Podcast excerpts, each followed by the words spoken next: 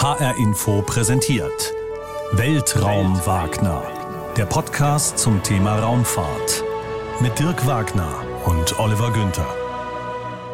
Hallo, mein Name ist Dirk Wagner. Und ich bin Oliver Günther. Und heute geht's um das Thema Blick in die Anfänge des Weltalls, das James Webb Weltraumteleskop, wollte ich schon sagen. Merkst du, wie ich ins Finde ich aber cool. Weltraumteleskop finde ich cool. Ja, das war aber ein Fehler gerade. Es heißt eigentlich das James Webb Weltraumteleskop, eigentlich Space Telescope.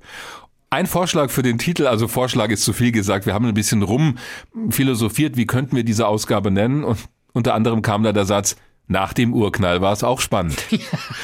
Ja, genau. Ja, und das beschreibt aber auch, was dieses Teleskop machen soll. Es geht also nicht darum, den Urknall selbst zu erforschen, denken ja möglicherweise viele. Naja. Es geht um die ersten Momente, das ist auch schon wieder ein sehr dehnbarer Begriff, um die hunderte von Millionen Jahre nach dem Passt Urknall, aber gut. Sehr dehnbarer Begriff in dem Zusammenhang. weil sich das Universum ausdehnt. Ausdehnt. Das werden wir auch später noch genauer hören, um welche Phase es da geht. Es geht um die Frühzeit des Universums, also um die ersten Objekte, die sich gebildet haben, frühe Sterne, Galaxien, unter anderem. Genau. Unter anderem ist ganz wichtig, weil auch das hat uns in der Diskussion um die Titelfindung sehr beschäftigt. Es geht halt nicht nur um die Anfänge des Weltalls, sondern das James Webb Space Telescope hat noch ganz andere Aufgaben und der Reiz dieses Teleskops liegt noch in ganz anderen Gebieten. Werden wir ausgiebig drauf kommen in dieser Podcast-Folge, kriegt man halt alles gar nicht in so einem Titel unter. Nein, und dazu ist auch diese Folge gedacht, um in die Tiefe zu gehen, was wissenschaftlich mit diesem Teleskop erforscht werden soll, mit Hilfe der Messinstrumente an Bord, der Kameras im weitesten Sinne, welche Einblicke in das frühe Universum und auch in Planeten, die um andere Sterne kreisen, wir da bekommen. Also Stichwort Exoplaneten, die Suche nach einer zweiten Erde, wie es ja gerne genannt wird. Und ich habe mir außerdem in Heidelberg am Max-Planck-Institut für Astronomie ein Bauteil angeschaut. Also nicht genau das, weil das ist natürlich schon im James Webb Teleskop eingebaut, aber ein baugleiches Modell eines Filterrades, mit dem das Licht von Sternen, von Galaxien gefiltert werden soll, um in bestimmte Bereiche des Spektrums reinzugucken. Das ist Teil eines der optischen Instrumente, die sich an Bord des James Webb Teleskops befinden. Und das Ingenieurmodell von diesem Filterrad konnte ich mir angucken in Heidelberg, wie das hergestellt wurde. War ein total interessanter Besuch und hat auch viel Spaß gemacht, dort sich das anzuschauen. War auch schön, wieder mal irgendwo vor Ort zu sein. Wir haben ja vieles nur virtuell machen können in den vergangenen Monaten. James Webb Space Telescope ist deswegen ein so interessantes Thema, weil es das größte Projekt der Weltraumastronomie ist, das demnächst an den Start geht. Von der NASA federführend, aber auch von der Europäischen Raumfahrtbehörde ESA und der kanadischen Raumfahrtbehörde. Es ist lange, lange, lange, lange, lange verzögert worden. Es sollte schon längst dort oben im Weltraum herumschwirren. Ende dieses Jahres, im Moment 18. Dezember, ist jetzt der Start geplant mit einer Ariane 5 Rakete von französisch-Guayana aus. Und es wird immer als der Nachfolger des berühmten Hubble Weltraumteleskops bezeichnet, zu dem wir ja auch schon eine eigene Folge gemacht haben. Das stimmt zum großen Teil, aber es ist mehr als nur ein Nachfolger. Denn sonst könnten wir ja davon ausgehen, die haben halt dasselbe Teleskop einfach nochmal gebaut, ein bisschen verbessert und es in eine Erdumlaufbahn geschickt. Da wird James Webb, also das Teleskop, nämlich nicht landen, sondern an einem sogenannten Lagrange-Punkt, also weit entfernt von der Erde, an einem Ort, wo das Teleskop und die Messinstrumente vor allen Dingen sehr, sehr, sehr kalt werden können. Warum das wichtig ist, darauf kommen wir zu sprechen, denn dieses Teleskop wird nicht Fotos machen im sichtbaren Licht, wie wir mit der Handykamera, sondern im nahen und mittleren Infrarotbereich. Warum das wichtig ist, erklären wir nachher. Du hast so schön gesagt, Übrigens, seit langem, langem, langem geplant. ganz kurz, darf ich erst jubeln? Stellvertretend Du für alle. darfst erst jubeln, bevor ich vielleicht mal ein bisschen Wasser in den Wein reingießen werde, Ja. weil ich habe noch ein paar andere Fragen an dich im Zusammenhang mit James Webb. Aber erstmal Jubel bitte. Ja, Jubel deswegen, und zwar stellvertretend für alle, die uns immer geschrieben haben, nee, ihr macht zu wenig über Astrophysik. Ja. Es kommt übrigens von Olli, dieses nee. Die Geschichte erzählen wir irgendwann auch mal, aber nicht jetzt. Echter Insider im Er ist ein echter Insider, aber dieses nee, dieses etwas Zweifelnde und auch Näselnde. Denn äh, uns wird ja immer vorgeworfen, ja, er macht ja nur Raumfahrt. Genau, das ist ein Raumfahrt-Podcast, aber auch heute biegen wir auch mal in die Gefilde der Astrophysik ab. Das muss einfach sein bei diesem Teleskop. Jetzt bitte deine kritische Frage. ich finde es schon ganz interessant. Du hast ja selber schon gesagt, lange, lange, lange geplant. Ja, mhm. tatsächlich sollte das James Webb Space Telescope 2007 fertig sein. Ich wiederhole nochmal 2007. Ja, ja. Kurz mal nachrechnen. 14 Jahre her. Mhm. Und es sollte tatsächlich, zumindest nach den Prognosen am Anfang, eine halbe Milliarde Dollar kosten. Es sind jetzt inzwischen 10 Milliarden Dollar geworden. Und da würde mich dann schon mal später interessieren, äh, warum so viel länger und warum so viel teurer. Ich habe in der Vorbereitung einen wunderschönen Vergleich gefunden, den die FAZ Anfang des Jahres angestellt hat. Da hat nämlich die Autorin geschrieben, das Teleskop sei so etwas wie der BER der Weltraumteleskope. Oh. Wusste ich, dass du dich da Finde ich, ja, äh, nur mal so zum Vergleich. Ich habe da mal geguckt, Moment, was der Flughafen BER. Moment, finde ich gut. BER Jahr gekostet hat. Knapp 6 Milliarden Euro. Das sind dann umgerechnet, da muss ich mal überlegen, in Dollar, bisschen mehr in Dollar, glaube ich, ungefähr. Ja. Auch knapp 10, also knapp 10 Milliarden Dollar. Mhm. Also das sind so ungefähr die Dimensionen, in denen wir uns bewegen. Und das finde ich jetzt schon echt ein Brett. Ist es auch und mein Auch hat sich gerade darauf bezogen, nicht auf die Kosten. Da stimme ich der Kollegin absolut zu. Ich dachte erst, weil beim BER war ja viel drüber diskutiert worden, braucht es diesen Flughafen unbedingt? Äh, können wir nicht einfach den anderen weiterlaufen lassen? Das war das nochmal Tegel? Tegel. Tegel, Tegel, danke. Ja, ja, genau. Ich bin nicht so oft nach Berlin geflogen, deswegen. Aber beim James Webb Teleskop ist es ja unstrittig, dass das vom wissenschaftlichen her etwas ist, worauf alle warten. Deswegen habe ich kurz gezuckt, was die Kosten angeht, stimme ich vollkommen zu und auch dieses, es verzögert sich immer und immer und immer, immer wieder. Das passt schon, das Bild, definitiv. Mhm. Bevor wir über das Teleskop, seine Technik und über die Wissenschaft reden, die damit gemacht werden kann, warum heißt das Ding eigentlich James Webb Space Telescope und nicht Oliver Günther Space Telescope. Auch eine coole Idee, finde ich, ja. ja. Aber es ist, mutmaße ich mal, nach irgendeinem benannt, der in der Raumfahrt eine größere Rolle gespielt hat. Exakt richtig. Mal an. Ist ja meistens bei so Sachen so. Ja, Namensgeber für dieses Teleskop ist James Edwin Webb, aber eigentlich nur James oder Jim Webb genannt. Das war einer der führenden Direktoren der NASA. Er war der Chef der NASA. Hab's gewusst. Ja, lasse ich jetzt mal so stehen. Er war Chef der NASA vom 14. Februar 1961 bis Oktober 1968. Im Jahr 2002 wurde es festgelegt, dass das Teleskop so heißen soll. Vorher hieß es etwas technisch das Next Generation Space Telescope. Geboren wurde James Webb 1906 in North Carolina, war auch kurz im US Marine Corps tätig, vor allem ist er aber studierter Jurist gewesen und als solcher hat er verschiedene Ämter inne gehabt im öffentlichen Dienst in den USA, in Kongress- und Regierungsnähe in Washington, war zwischendurch aber auch in der Industrie tätig, unter anderem bei einer Ölfirma. Das war 1953, da hat er dann auch Washington verlassen. 1961 erst kam er wieder zurück, dann als Leiter der NASA. Und dieser Moment, deshalb habe ich das Datum auch genannt, am 14. Februar 1961 wurde er NASA-Direktor. Und das war deshalb wichtig, weil die NASA damals in einer sehr unsicheren Zeit, in einer sehr unsicheren Phase war. Diesen Job wollte niemand haben. Die NASA hat Anfang 1961 zurückgelegen im Weltraumwettrennen mit der Sowjetunion. Sputnik 1, der erste Satellit, Laika, das erste Lebewesen in der Umlaufbahn, das waren alles Ersttaten der UdSSR. Und jetzt ging es eigentlich darum, den ersten Menschen in die Umlaufbahn oder in den Weltraum zu bringen. Und das war noch nicht klar, wie das ausgeht und was danach eigentlich kommt, ob das damit gelaufen ist. Also Apollo, das große Mondlandungsprogramm, wurde dann ja erst im Mai 1961 offiziell von Präsident John F. Kennedy verkündet. Und es gibt so eine schöne Szene, als James Webb überredet wurde, die Führung der NASA zu übernehmen. Einer seiner engen Freunde, Frank Pace, sagt in der alten Fernsehdokumentation, na ja, der Vizepräsident Lyndon B. Johnson, der hatte sich auf James Webb festgelegt. Und der hat so schön gesagt, eigentlich ist er zum Vizepräsidenten gegangen, also Frank Pace, und wollte ihn davon überzeugen, dass James Webb halt nicht der Richtige ist. Nach dem Motto, er fühlt sich auch nicht so wohl, seine Gesundheit. Und daraufhin soll wohl Lyndon B. Johnson, der Vizepräsident, gesagt haben, pass mal auf, Frank, James Webb ist nicht nur der Beste, er ist der einzige Mann, der die NASA leiten wird und er wird es auch tun. Bis später. Mhm. So kam es dann auch. Also er war nicht der erste Direktor der NASA. Er hat den Job übernommen von Hugh Dryden. Aber dann war eben James Webb im Amt, ob er wollte oder nicht, weil er so viel Erfahrung im politischen Washington auch hatte, weil er gut vernetzt war, was später auch nochmal eine Rolle spielt. Wie sich herausstellte, war das eine gute Entscheidung in der damaligen Zeit für die NASA.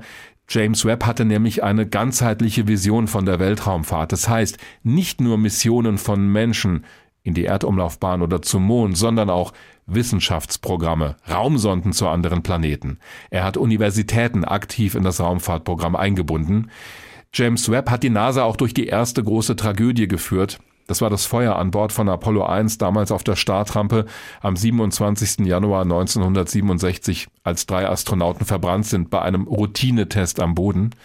Es gab Kongressanhörungen danach. Es wurden auch Fehler innerhalb der NASA und vor allen Dingen beim Zulieferer, der die Kommandokapsel gebaut hat, den Teil des Apollo-Raumschiffes, wo das Feuer ausbrach, North American Aviation. Da wurde viel aufgedeckt, was wirklich auch schief lief. Dabei wiederum war auch die Rolle von James Webb nicht immer eine ganz glückliche. Es war immer die Frage, was hat er wann, zu welchem Zeitpunkt gewusst oder vor allen Dingen, was hat er nicht gewusst, worüber mhm. ist er mutmaßlich nicht informiert worden. Und da kamen dann auch seine Kontakte zu Lobbyisten in Washington zur Sprache, bis hin zur Frage, warum denn beim Hersteller North American die Snackautomaten eines bestimmten Herstellers aufgestellt wurden.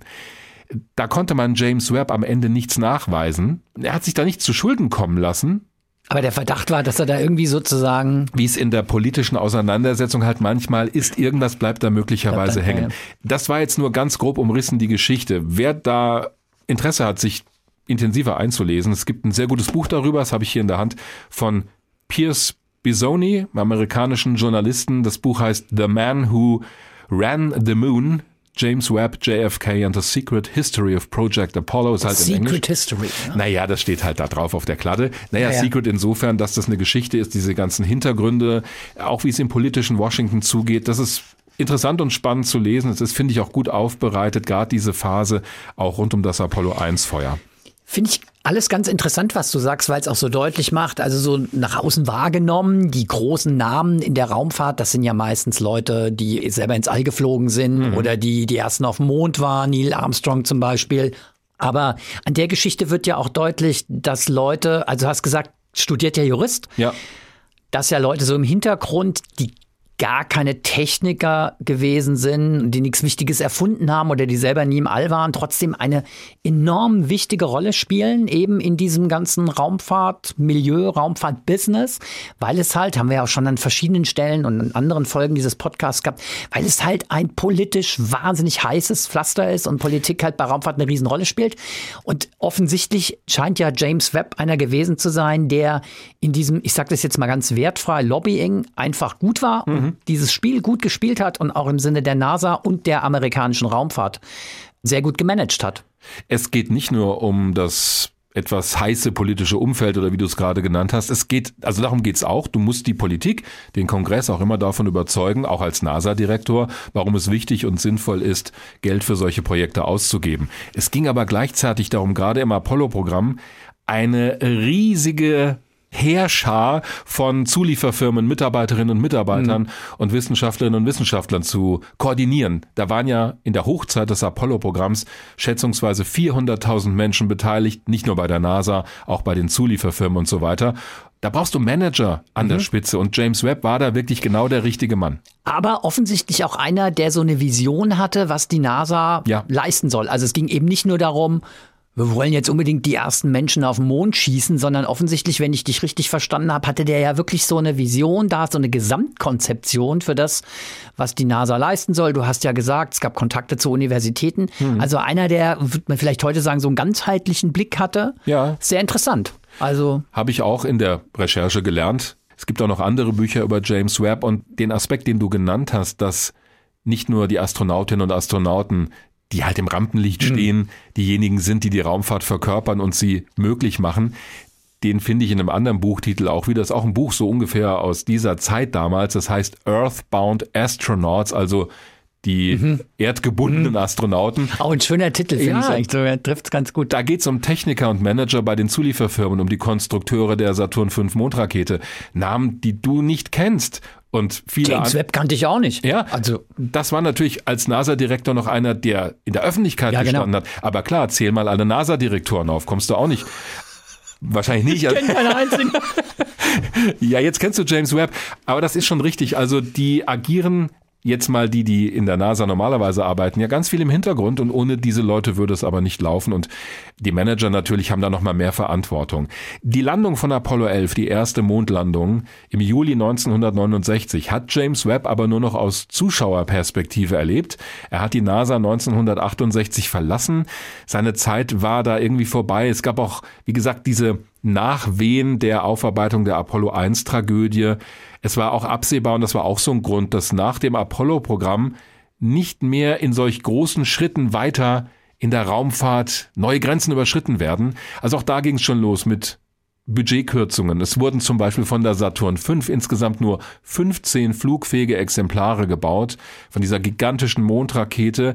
Da hat man dann unter anderem eine aufgehoben, um Skylab zu starten, die erste amerikanische Raumstation. Das war alles schon so absehbar und im Prinzip mit der ersten Mondlandung war ja dieses politische Ziel. Wir mhm. schlagen die Sowjets beim Wettrennen ins All. Das war damit erreicht. Und deswegen war klar, es wird danach irgendwie anders weitergehen. Nachdem er die NASA verlassen hatte, blieb James Webb übrigens in Washington, war als Berater tätig, Mitglied des Verwaltungsrates der Smithsonian Institution, die betreibt zum Beispiel das große Luft- und Raumfahrtmuseum in Washington. Im März 1992 ist er gestorben und beerdigt auf dem Nationalfriedhof Arlington. Das alles, was ich gerade geschildert habe, spricht ja sehr dafür, dass dieses Teleskop nach diesem Mann benannt wird. Es gibt allerdings, und zwar ausgerechnet jetzt, relativ kurz vor dem Start, wir haben schon gehört, dieses Projekt, das läuft seit 20 Jahren schon, mhm. gibt es Kritik an dieser Namensgebung. Und zwar haben sich da einige Astronominnen und Astronomen zu Wort gemeldet, vier aus den USA, die haben eine Petition angestrengt, das Teleskop nochmal umzubenennen.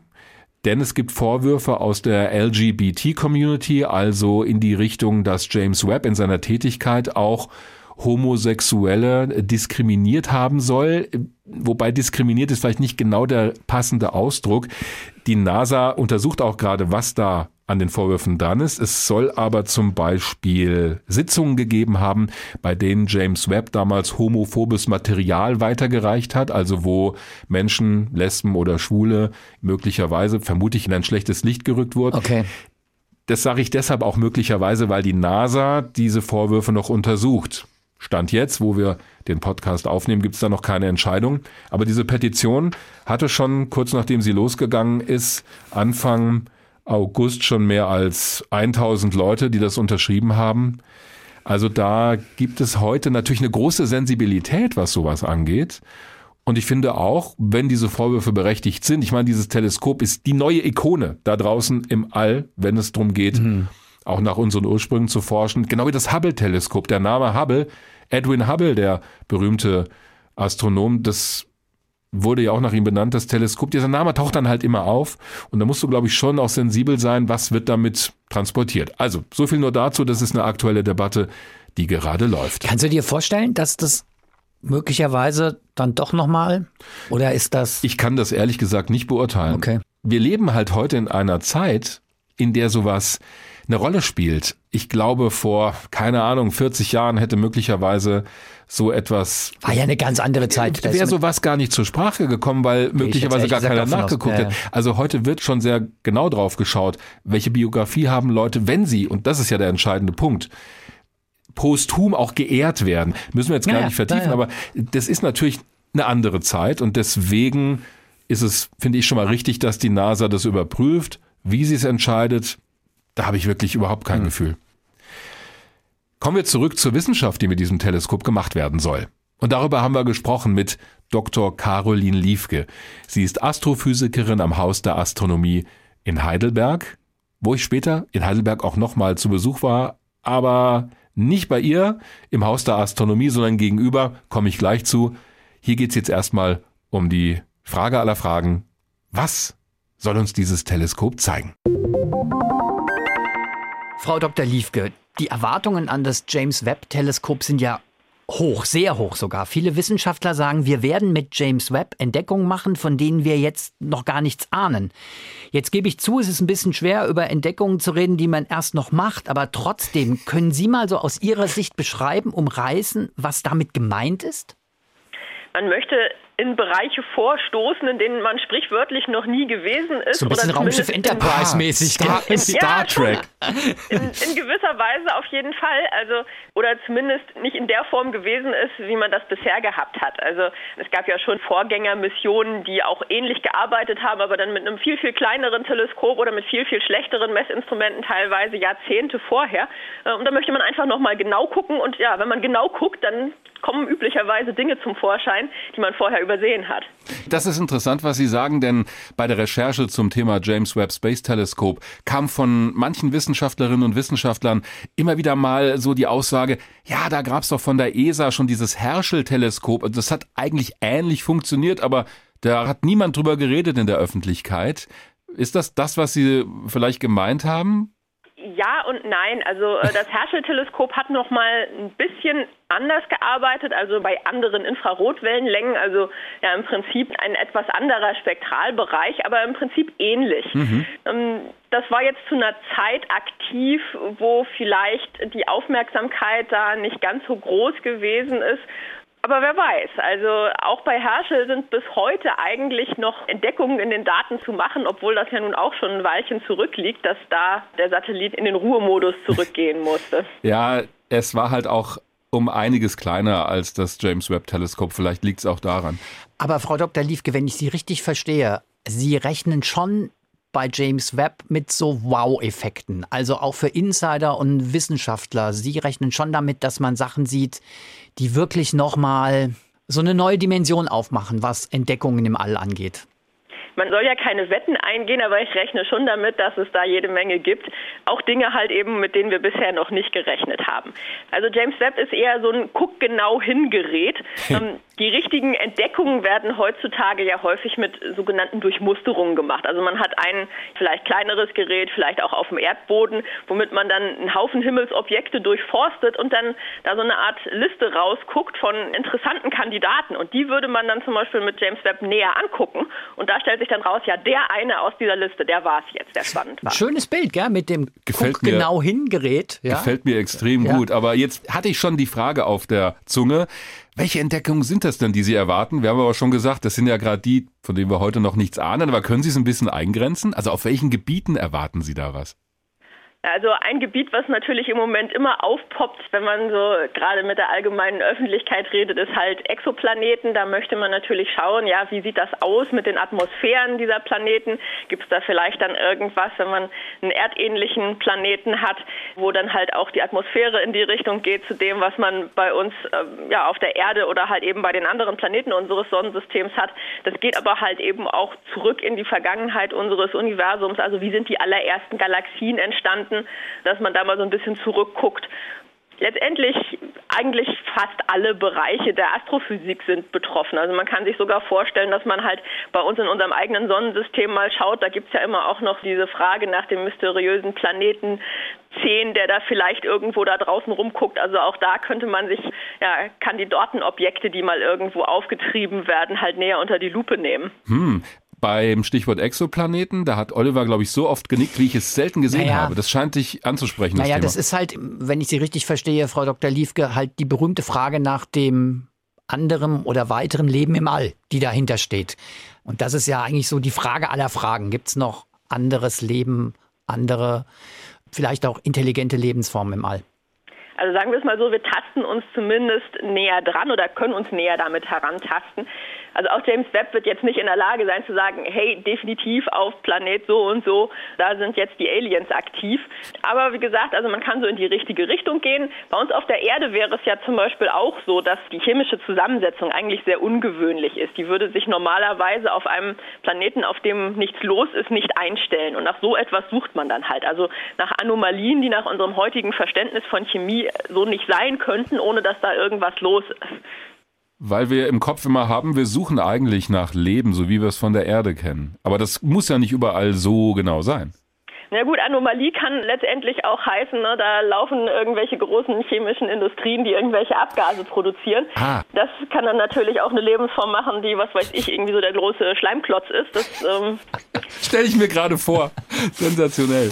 Ja, kann natürlich sein. Und von denen werden wir wahrscheinlich nichts hören. Also auch wenn auf einem Planeten ganz fantastische Dinosaurier rumlaufen. Die haben ja keine Raketen, Raumsonden, Radioteleskope, Funkwellen, mit denen sie arbeiten können. Da haben wir ja eine eigene Folge gemacht zu möglichem außerirdischen Leben. Beim Stichwort James Webb gibt's immer, und da kommen wir mal zur Technik dieses Teleskops, zwei Stichworte, die sich wie ein roter Faden, und auch das passt, durch die ganze Geschichte ziehen. Nämlich, dass dieses Teleskop im nahen und im mittleren Infrarot die Objekte betrachtet. Mhm. Was ist damit gemeint und warum sind diese Spektralbereiche, das sind ja bestimmte Bereiche des elektromagnetischen Spektrums, warum sind die so wichtig? Also schauen wir uns einfach mal den Regenbogen an. Ne? Also die Farben kennen wir alle fängt an mit Violett, Blau, Grün, Gelb, Orange, Rot. Ja, und was ist denn hinter Rot? Da ist Infrarot. Kennt man vielleicht sogar. Also es gibt ja manchmal so Infrarotfotografien, wo dann Landschaft ganz anders aussieht das ist tatsächlich ja was, was eine stinknormale Digitalkamera aufnehmen kann. Hm. Und was man, wenn man genau hinguckt, tatsächlich sogar irgendwie mal versuchen kann, mit dem eigenen Handy zu erwischen. Also ruhig mal probieren, mit der eigenen Handykamera mal die Fernbedienung vom Fernseher, wenn man da einen Knopf drückt, vorne mal abzulichten mit der Handykamera. Da leuchtet dann vielleicht was auf. Hm. Nicht alle Handykameras können das, aber manchmal leuchtet dann da auf dem Handy-Display was auf, was man mit dem bloßen Auge nicht sieht. Und das ist Infrarotstrahlung, die so eine Handykamera dann wahrnehmen kann unsere Augen aber nicht mehr. Und da geht das dann praktisch weiter. Also man hat dann einmal so dieses nahe infrarote Licht, sagt man, das wäre dann halt wirklich das, was da so für die Landschaftsfotografie genutzt wird, bis hin dann halt tatsächlich zu Wärmestrahlung. Also sprich das, was auch der menschliche Körper abgibt, einfach Wärme aufgrund der Tatsache, dass wir hier Körpertemperatur haben. Das würde man dann so mit so Thermokameras ja auch messen. Kennt man auch, wenn man sein Haus nach Wärmelecks von den Heizungen oder sowas absucht oder gucken will, ob die Fenster dicht sind. Also im Prinzip ist es genau sowas, was dann da an Bord ist. Aber welche Objekte sollen dann im Infraroten sichtbar werden. Denn wenn ich an Astronomie denke, denke ich zuerst, und da bin ich vielleicht auch geprägt durch die vielen Hubble-Bilder, an die Astronomie im sichtbaren Licht, also Fotos in Anführungszeichen, wie wir sie mit einer normalen Kamera oder auch mit unseren Augen machen könnten, wenn wir denn einen Chip im Kopf hätten, ich weiß es nicht. Also da denke ich nicht sofort an Infrarot. Was leuchtet denn im Infraroten? Ja, im Prinzip alles, was warm ist, in Anführungsstrichen. Jetzt ist es so, also sichtbares Licht kommt von Himmelskörpern wie unserer Sonne zum Beispiel. Die hat 5500 Grad Oberflächentemperatur. Andere Sterne, ähnliches Kaliber, da sehen wir dann halt auch die unterschiedlichen Farben. Spannend wird es dann halt, wenn man ja, ich sag mal, zu kühleren Temperaturen geht. Also wenn man mal in so eine Gaswolke reinguckt, wie den Orionnebel zum Beispiel oder andere ja, Gaswolken, die man halt auch vielleicht kennt als Himmelsobjekt, da herrschen dann vielleicht so Temperaturen von so 20, 30 Grad über dem absoluten Nullpunkt. Und das wäre dann sowas wie minus 250 Grad Celsius. Hm. Aber das sendet trotzdem noch Infrarotstrahlung aus, weil es halt eben nicht total null ist. Und diese Wärmestrahlung ist es dann letztendlich, die man messen kann. Und dann guckt man in so eine Wolke rein, stellt fest, hey, in dieser Wolke, da bildet sich so ein kleiner Klumpen, der vielleicht noch ein Tick wärmer ist als diese 200 minus 250 Grad. Und dann sieht man, aha, da ist jetzt gerade ein Stern am Entstehen, der im sichtbaren Licht noch gar nichts aussendet und wo das auch noch gar nicht durchkommt zu uns, aber wo man mit der Wärmestrahlung schon mal hingucken kann. Das ist das eine. Und der andere Aspekt, der immer genannt wird, ist, dass durch die Ausdehnung des Universums seit dem Urknall auch Objekte, die eigentlich ganz normal im sichtbaren Licht leuchten, die wir also mit einer stinknormalen Kamera sehen könnten, dass die durch die Ausdehnung des Universums ins Infrarote verschoben werden. Das müssen Sie vielleicht kurz erklären, denn das ist ja ein weiterer Aspekt bei diesem Teleskop. Ganz genau. Also das ist ein Begriff, der fällt auch häufiger, den nennt man die Rotverschiebung. Tatsächlich ist der Effekt ein ähnlicher, den man halt auch bei Akustik kennt. Also das klassische Beispiel ist so der Krankenwagen, der mit eingeschalteter Sirene an einem vorbeifährt und wo man wirklich hören kann, wie sich die Frequenzen ändern, wenn der auf einen zukommt und dann hinterher wieder von einem wegfährt. Auch das Licht verändert seine Farbe, wenn sich Himmelsobjekte scheinbar auf einen zu oder von einem wegbewegen. Und in dem Falle geht es halt um ja, eine scheinbare Wegbewegung. Dadurch, dass das Universum sich halt eben ausdehnt, entfernen sich diese Himmelsobjekte von uns. Und das heißt letztendlich, dass die Himmelsobjekte sich so weit verändern, in ihrem eigentlichen Verhalten, wie sie eigentlich sein sollten, dass das ganz aus dem sichtbaren Licht raus verschoben werden kann, eben in das Infrarote rein. Ich stelle mir gerade Oliver vor, der hat ein dunkelblaues Hemd an. Wenn der sich jetzt mit sehr hoher Geschwindigkeit von mir wegbewegen würde, dann hätte er vielleicht ein rotes Hemd an? Ja, sowas in der Art. Also sagen wir es mal so, die Geschwindigkeit, die da dann bei rauskommt, äh, die lassen wir mal lieber nicht vom Blitzer registrieren, das wird teuer. Ja. Aber das Prinzip wäre genau das, wobei es halt eigentlich eher davon ausgeht, na, die, das Licht muss ja ausgesendet werden. Hier wird Licht reflektiert am Hemd, das Stimmt. Hemd leuchtet nicht von alleine. Aber ja. Also ich finde, Sie erklären es super, aber ich würde es ganz gerne noch mal versuchen, noch mal so ein bisschen auf den Punkt zu bringen. Also wir sehen mit dieser Infrarottechnologie Dinge im All, die wir mit normalen Teleskopen nicht erkennen könnten, weil wir dafür diese Technik brauchen und weil halt diese Sensibilität so groß ist, Dinge zu erkennen, die wir mit normalem Licht oder mit einem normalen Licht über Licht funktionierenden Teleskop nicht erkennen können. Da verstehe ich Sie richtig. Gell? Das genau, ist eigentlich so das Entscheidende. Ganz genau. Wir haben vor allen Dingen halt auch das Problem, dass diese Infrarotstrahlung nicht durch unsere Erdatmosphäre durchkommt. Das wird insbesondere von Wasserdampf in der Erdatmosphäre einfach weggefiltert. Das ist halt eben auch der Grund, warum James Webb ein Satellitenteleskop sein muss und nicht auf dem Erdboden funktionieren kann. Wir gucken halt eben gerade, wenn es um diese rot verschobenen Objekte geht, halt eben einfach auch in die Vergangenheit. Mhm. Ja, das bekommen wir immer wieder auch mal als Frage geschickt von unseren Hörerinnen und Hörern.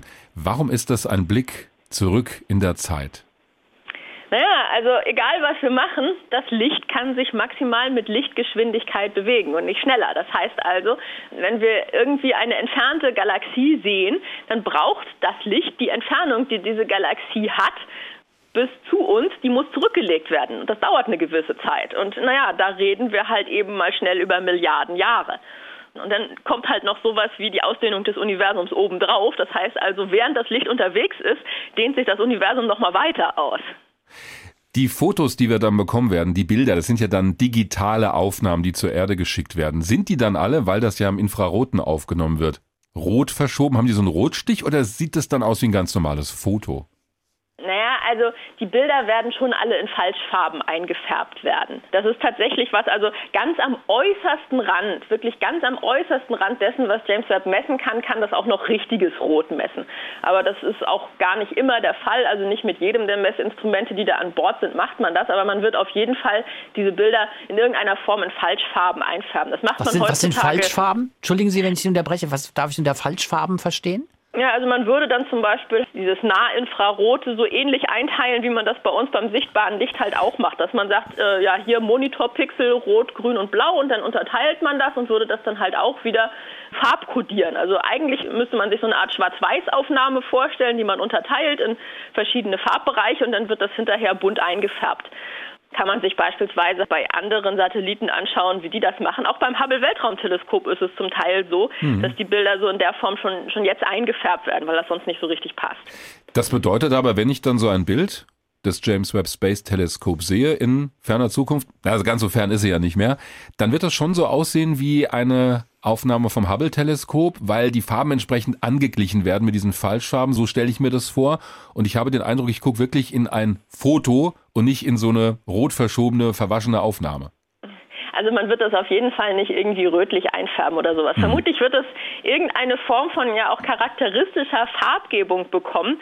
Da haben die Kollegen und Kolleginnen, die halt dann die PR machen bei James Webb uns noch nicht so richtig den Einblick gegeben, wie sie vorhaben, das dann auch farb zu kodieren. Also wenn man sich mal anschaut beispielsweise äh, so etwas wie äh, den Röntgensatelliten Chandra von der NASA, der hat so eine ganz charakteristische Farbskala halt eben auch für, für Röntgenbilder in dem Fall, was ja halt auch etwas ist, was wir nicht mit mit bloßem Auge sehen können. Und da kann man dann auch schon meilenweit erkennen, aha, das ist jetzt ein Chandra-Röntgenbild, das hier in, okay. in Falschfarben eingefärbt wurde. Aber wenn ich Sie richtig verstehe, ist es so, die Bilder, die von James Webb kommen, werden sozusagen für unser menschliches Auge dann übersetzt, dass wir Fotos kriegen, wo wir einen für uns dann halt sichtbaren Eindruck bekommen. Ganz genau. Denn die eigentlichen Fotos, die wir kriegen, diese Infrarotaufnahmen, mit denen könnten wir eigentlich nicht viel anfangen. So als normaler Betrachter. Also man muss sich das Ganze eigentlich eher wie so eine Art Schwarz-Weiß-Aufnahme vorstellen. Also man hat ein Bild, was einem sagt hell und dunkel. Und das heißt dann halt eben, da ist entweder Infrarotstrahlung da ah, okay. oder eben auch nicht. Hm. Und äh, ja, die kann man dann natürlich halt auch entsprechend einfärben. Eins ist auch immer wieder gesagt worden im Zusammenhang mit diesem Teleskop, nämlich dass wir in die frühen Anfänge des Universums zurückschauen können und dass wir die ersten Sterne vielleicht sehen, die sich mal gebildet haben. Wie werden die denn aussehen? Tja, also man muss da natürlich sagen, es wird nicht möglich sein, jetzt irgendeinen einzelnen Stern rauszupicken, sondern was wir sehen können, sind dann da tatsächlich so die, die ganz frühen Galaxien, ähm, in denen die allerersten Sterne entstehen. Und das ist dann tatsächlich so eine Art Blob. Ne? Also ein so ein Blob und da entstehen dann gleich so einen ganzen Haufen Sterne auf einmal. Die muss man dann versuchen, auf einmal zu analysieren. Das ist aber eigentlich okay, weil wenn Sterne auf einmal entstehen, dann sind die eigentlich sich auch äh, ziemlich ähnlich. Also man wird nicht unbedingt ein Bild davon kriegen, aber man wird ein bisschen auf die Eigenschaften dieser Sterne kommen. Und das ist halt auch so ein bisschen so eine Sache, die häufig untergeht. Es geht nicht immer nur um Bilder, sondern es geht häufig auch um sogenannte Spektroskopie, also die Information, die da kommt, nochmal zu analysieren, genau zu gucken, welche von diesen sogenannten Wellenlängen kommen denn da, um Rückschluss ziehen zu können auf sowas wie chemische Zusammensetzung. Und daraus kann man dann halt noch ganz andere Dinge dann wieder erschließen. Das ist eigentlich so ein bisschen so der Kernpunkt, wenn es um diese allerersten mhm. Sterne geht. Wie groß waren denn die? Wie schwer waren denn die? Welche chemische Zusammensetzung hatten denn die? Man weiß ja, dass so all die chemischen Elemente, aus denen wir so bestehen, so Kohlenstoff und so, die gab es halt nicht. Die sind äh, im Urknall nicht entstanden, sondern die sind erst in diesen allerersten Sternen entstanden. Und das so ein bisschen rauszukriegen, da nachzugucken, das ist spannend. Um wie viel näher kommen Sie denn mit diesem optischen Instrument, im weitesten Sinne ist es ja ein optisches Instrument, an den Urknall heran im Vergleich zu Hubble zum Beispiel? Ja, also man kommt auf eine andere Art und Weise näher heran. Also wirklich ganz nah an den Urknall ist schwierig. Also wir kommen nicht näher an den Urknall heran als die sogenannte 3 Kelvin Hintergrundstrahlung. Also das, das geht einfach nicht. Das haben auch schon andere Satelliten ja getan. Können wir das ähm, übersetzen in so eine äh, Hausnummer? Also kommen wir auf 300 Millionen Jahre an Urknall ran oder noch näher? Oder was heißt das übersetzt? Ja, also ähm, das äh, ist schwer zu sagen, weil es, wir wissen zum Teil noch gar nicht, wann jetzt genau in gerade diesen kritischen Zeiten, so den ersten 100 Millionen Jahren nach dem Urknall, was jetzt eigentlich passiert ist. Und das ist auch so das, wo es dann spannend wird. So, wie schnell ging das denn eigentlich mit der Entstehung der allerersten Galaxien? Wann waren die allerersten Sterne da? Oder halt eben auch so dieses klassische Henne-Ei-Problem, was war zuerst da, die Galaxie oder der Stern? Das ist auch noch nicht so richtig geklärt. Hm. Und da möchte man dann auch mal so ein bisschen genauer gucken und das dann halt auch zeitlich ein bisschen genauer festnageln können, als wie man das jetzt zum Beispiel machen kann. Aber wenn ich das alles richtig in meinem Kopf verarbeitet habe, sind es lichtschwächere, kühlere Objekte, die wir jetzt sehen können im Vergleich zu Hubble.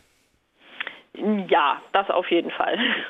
Und bei den Exoplaneten, da hatten wir es vorhin von, also Planeten, die um andere Sterne kreisen, da sagen ja auch viele, Hubble hat uns da ein neues Fenster ins Universum eröffnet. Es ist sogar möglich gewesen, Wasserdampf in einer Atmosphäre eines weit entfernten Planeten nachzuweisen, könnte ich jetzt auf dem Standpunkt stehen und sagen, ja, da haben wir doch Hubble, warum brauchen wir noch dieses Teleskop, um uns mehr über Exoplaneten zu sagen?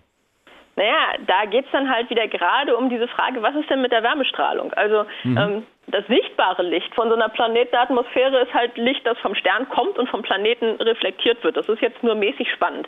Viel wichtiger ist halt eigentlich eher so, dass wie warm wäre so mhm. ein Planet wie die Erde selber und was sendet der Planet selber an Wärmestrahlung aus? Und da dann mal so ein bisschen genauer zu gucken, das ist so die spannende Frage. Und da sind wir wieder genau bei dem, was Sie am Anfang gesagt haben über James Webb. Es ist so ein wir gucken genauer hin, Teleskop. Wir sehen nochmal, genau. ja. Trotzdem, es wird ja immer wieder so gesagt, also wir haben Hubble und James Webb ist jetzt so was wie der Nachfolger von Hubble.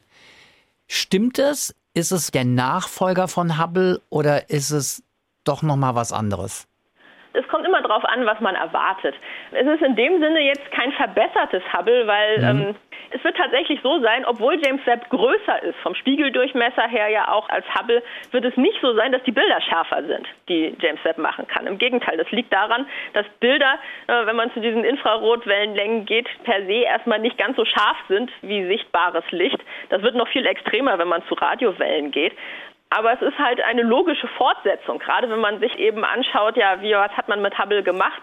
So dieses ikonische Hubble Deep Field, wo man nach mhm. entfernten Galaxien gesucht hat, das kann man im Infraroten noch viel, viel weiter treiben. Also da dann diesen Switch zu machen vom sichtbaren Licht in das Infrarote herein, das ist schon auch logisch. Aber es ist in gewisser Weise auch was anderes und ähm, man überlässt sozusagen das sichtbare Licht und den Bereich, den man damit abarbeiten kann, dann wieder Teleskopen auf dem Erdboden, die mittlerweile halt ja eigentlich genauso gute, wenn nicht sogar bessere Bilder machen können im sichtbaren Licht als Hubble. Und das sichtbare Licht kommt halt auf dem Erdboden an, das Infrarote nicht. Wenn James Webb also das James Webb Space Telescope, dann im Dezember endlich mal startet an Bord einer Ariane 5 Rakete. Es gibt nur dieses eine Exemplar. Das muss alles klappen mit all den komplizierten Mechanismen, die wir vorhin auch schon erläutert haben. Wie schauen Sie dann auf diesen Start als jemand, die sich mit Astrophysik sehr intensiv beschäftigt und wahrscheinlich auch sehr darauf hinfiebert, oder? Ja, mit bangem Blick natürlich, weil bei so einem Start kann natürlich auch eine ganze Menge schiefgehen.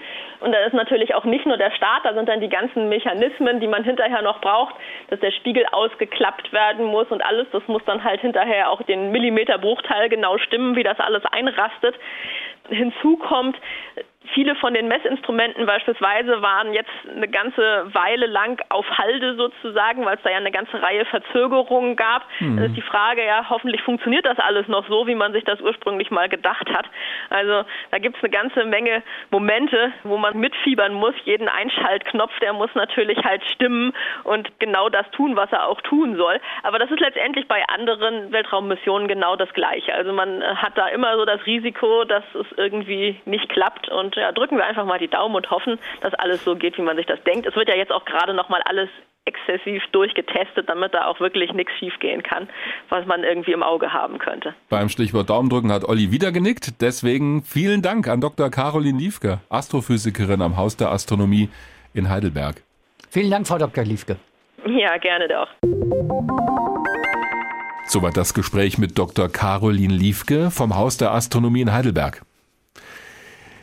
Ich habe festgestellt, Oliver, dass du bei diesen Fragen, wo es wirklich um im weitesten Sinne auch um uns geht. Wo kommen wir her? Wie sind wir? Wie ist das Leben mal entstanden? Stichwort, wir sind alle Sternenstaub. Das kam ja gerade auch raus, dass mhm. das, woraus wir bestehen, diese schweren Elemente und die schwereren, die gab es am Anfang noch gar nicht gleich nach dem Urknall. Also insofern sind Sterne auch Brutstätten, jetzt mache ich es mal pathetisch, der Grundbausteine des Lebens. Da muss natürlich noch mehr passieren, aber ohne Sterne, ohne Sternexplosionen, woraus sich dann wieder neue Materiewolken gebildet haben. Es ist schon eine Geschichte auch über uns am Ende und über die Möglichkeit von Leben im Universum. Mhm. Ich hätte ja, etwas mehr Empathie erwartet. Ja, es geht ja halt tatsächlich bei James Webb und das finde ich, hat Caroline Liefke auch sehr schön deutlich gemacht. Es geht wirklich so um sehr elementare und grundsätzliche Fragen. Also es geht um die die Anfänge des Universums. Es geht aber halt auch um die Frage, die ja so alle, die sich mit Raumfahrt und mit Weltall beschäftigen, umtreibt. Gibt es noch Leben, intelligentes Leben außer uns in diesem unendlichen Weiten? Mhm. Darum geht's bei James Webb. Jetzt sage ich irgendwie, naja, für 10 Milliarden kann ich ja auch ein bisschen was erwarten. Ja, ja ich weiß, es ist irgendwie so. Doch, bisschen, ähm, ja richtig. Also ich habe übrigens mal nochmal so geguckt, was kostet noch so 10 Milliarden Euro, äh, Dollar, Entschuldigung.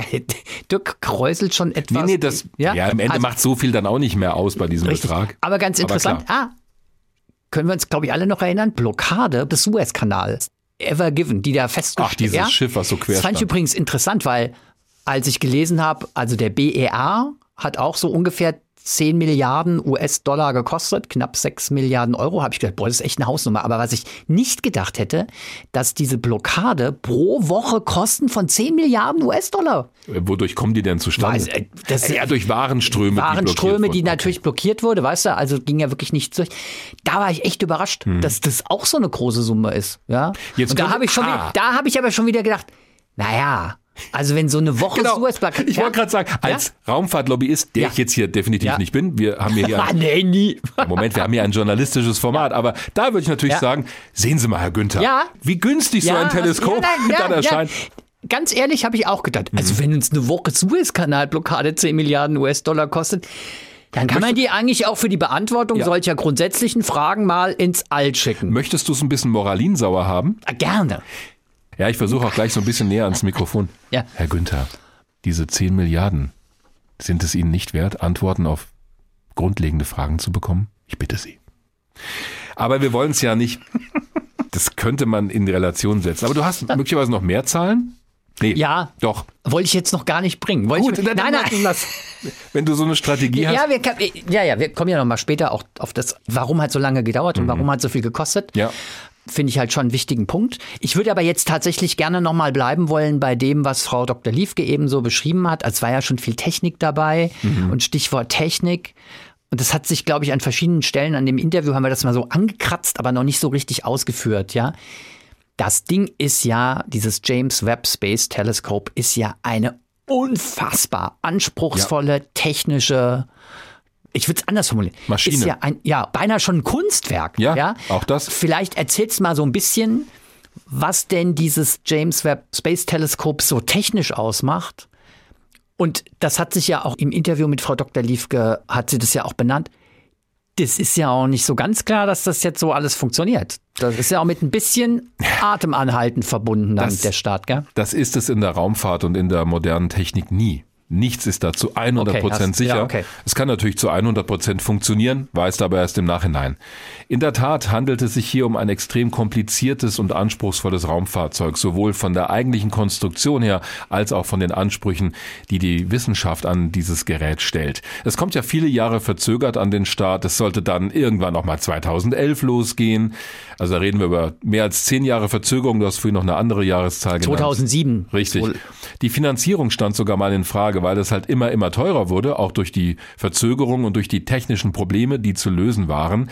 Das Repräsentantenhaus in den USA hatte sogar mal empfohlen, dieses Projekt zu stoppen, wegen der Kosten, die halt immer weiter gestiegen sind. Wir reden hier über ein Raumfahrzeug, das eine Startmasse von 6200 Kilogramm hat, ein richtig dicker Brocken. Der Teleskopspiegel hat 6,5 Meter Durchmesser. Zum Vergleich, der Spiegel bei Hubble, bei dem Teleskop, das in der Erdumlaufbahn fliegt, hat 2,4 Meter Durchmesser. Und da fangen wir schon mit den Problemen an. Einen Spiegel von 6,5 Metern Durchmesser kriegst du nicht in die Nutzlastverkleidung einer Ariane 5 Rakete rein. Mhm. Die ist natürlich kleiner vom Durchmesser her. Also was musst du machen mit dem Spiegel? Äh, ich weiß gar nicht, ob das geht, aber sowas wie zusammenklappen? Richtig. Und genau da möchtest du ja beim optischen Instrument, wir reden hier über ein hochpräzises optisches Instrument, da willst du doch nichts zusammenklappen und ausfalten im Weltraum, wenn da was klemmt und so. Also erstes Problem. Sie machen das genauso. Dieser Spiegel ist in 18 Segmente unterteilt, jeweils sechseckig. Die werden dann beim Start zusammengeklappt und sollen sich im Weltraum entfalten. Und wenn das passiert, mhm. musst du überlegen, du hast so einen großen Spiegel, der muss ja sehr exakt ausgerichtet sein, damit das Licht in einem bestimmten Brennpunkt fokussiert wird. Und damit das funktioniert, ist nicht nur dieser Klappmechanismus eingebaut, sondern jedes Segment hat hinten nochmal kleine Aktuatoren, also Stellmotoren, die dieses Segment nochmal exakt ausrichten können. Das alles im Weltraum, anderthalb Millionen Kilometer von der Erde entfernt, wo du und ich nicht mehr eingreifen können, außer mit einer Fernsteuerung. Das musste auch nochmal anderthalb ja, Millionen, aber später, zu. weil ich, das finde ich ja, ja, auch total irre. Richtig. Ja? Gut. Das ist also das eine. Aber es geht noch weiter. Dieses Teleskop, und das kam bei Caroline Liefke auch schon zur Sprache, soll ja Objekte aufnehmen, die im infraroten Bereich Licht aussenden, beziehungsweise elektromagnetische Strahlung ist es ja. Und das sind Objekte, die sehr, sehr kühl sind, also darf das Teleskop selbst nicht so warm sein. Also wenn ich was habe, was minus 50 Grad Celsius zum Beispiel nur hat, ich will ein Objekt aber aufnehmen oder, oder messen, das minus 100 Grad hat, dann habe ich selbst bei Temperaturen bei minus 50 Grad noch so viel Wärmestrahlung, dass meine Messgeräte das gar nicht wahrnehmen können. Mhm. Das wird quasi überstrahlt oder die Wärmestrahlung des Teleskops stört diese Aufnahme. Also muss dieses Teleskop extrem kalt sein. Und deswegen, und da kommen wir zur Entfernung zur Erde, fliegt es nicht in einer Erdumlaufbahn, sondern es wird an den sogenannten L2-Punkt gebracht, an den Lagrange-Punkt 2. Die Lagrange-Punkte sind imaginäre Punkte im Weltraum, wo die Anziehungskraft von Sonne und Erde genau im Gleichgewicht sind. Also Sonne, Erde und Mond müsste man eigentlich sagen. Diesen imaginären Punkt im All kannst du umkreisen mit einem Raumfahrzeug, in diesem Fall mit dem James Webb Teleskop. Ist fast so, als wenn du einen Planeten umkreist. Da hm. fliegen die also hin und dieser L2-Punkt befindet sich, wenn du von der Sonne aus guckst, hinter der Erde. Mhm. Also mhm. anderthalb Millionen Kilometer hinter der Erde hast du genau so einen Punkt, so ein Gleichgewicht und da kannst du eine Raumsonde platzieren. Die bleibt da relativ stationär, muss natürlich ein bisschen Korrekturmanöver ausüben. Das Teleskop wird ja auch mit Lageregelungskreiseln gesteuert, dass es auch stabil im All ausgerichtet werden kann und Korrekturen vornehmen kann. Allein dorthin zu kommen dauert etwa einen Monat. Das ist aber ganz gut, haben mir die beteiligten Fachleute gesagt, denn das Teleskop, und jetzt kommen wir gleich zum nächsten Punkt, soll dabei ja abkühlen und es sollen auch schon erste mm, Elemente ausgeklappt werden. Das ist ganz gut, wenn du Zeit hast. Und jetzt halte ich fest, weil das finde ich wirklich extrem faszinierend. Jetzt hast du diesen Punkt da im Weltall. Natürlich hast du auf der einen Seite die Schwärze des Alls, mhm. wo du hingucken willst, aber hinter dir ist ja die Sonne. Das heißt, dein Rücken wird ganz schön warm, während vorne die Nase eigentlich eiskalt sein soll. Aber es kommt ja trotzdem noch Wärme als Wärmestrahlung an. Deswegen gibt es einen großen Thermalschild, Sonnenschutzschild, wenn du so willst. Der ist ausgefaltet so groß wie ein Tennisplatz. 21,2 mal 14,2 Meter. Wie kriegen wir das in die Ariane 5? Wahrscheinlich auch Falten. Also Also, ich- Klappen, Falten. Ja, ich- Mir fällt ja nichts anderes ein, Himmel nochmal. Spiegel, Klappen, Ja, Segel, Falten. Ja, ist ja, nein, ist ja alles richtig. Das Klingt so einfallslos, ehrlich gesagt, ja, aber Und weil es so einfach klingt, machen wir uns, glaube ich, keine Vorstellung davon, wie kompliziert es ist. Diese riesige Struktur musst du zusammenfalten. Beim Start darf die nicht auseinanderklappen, damit sie sich nicht verklemmt in der Rakete oben und vielleicht gar nicht mehr dann getrennt werden kann.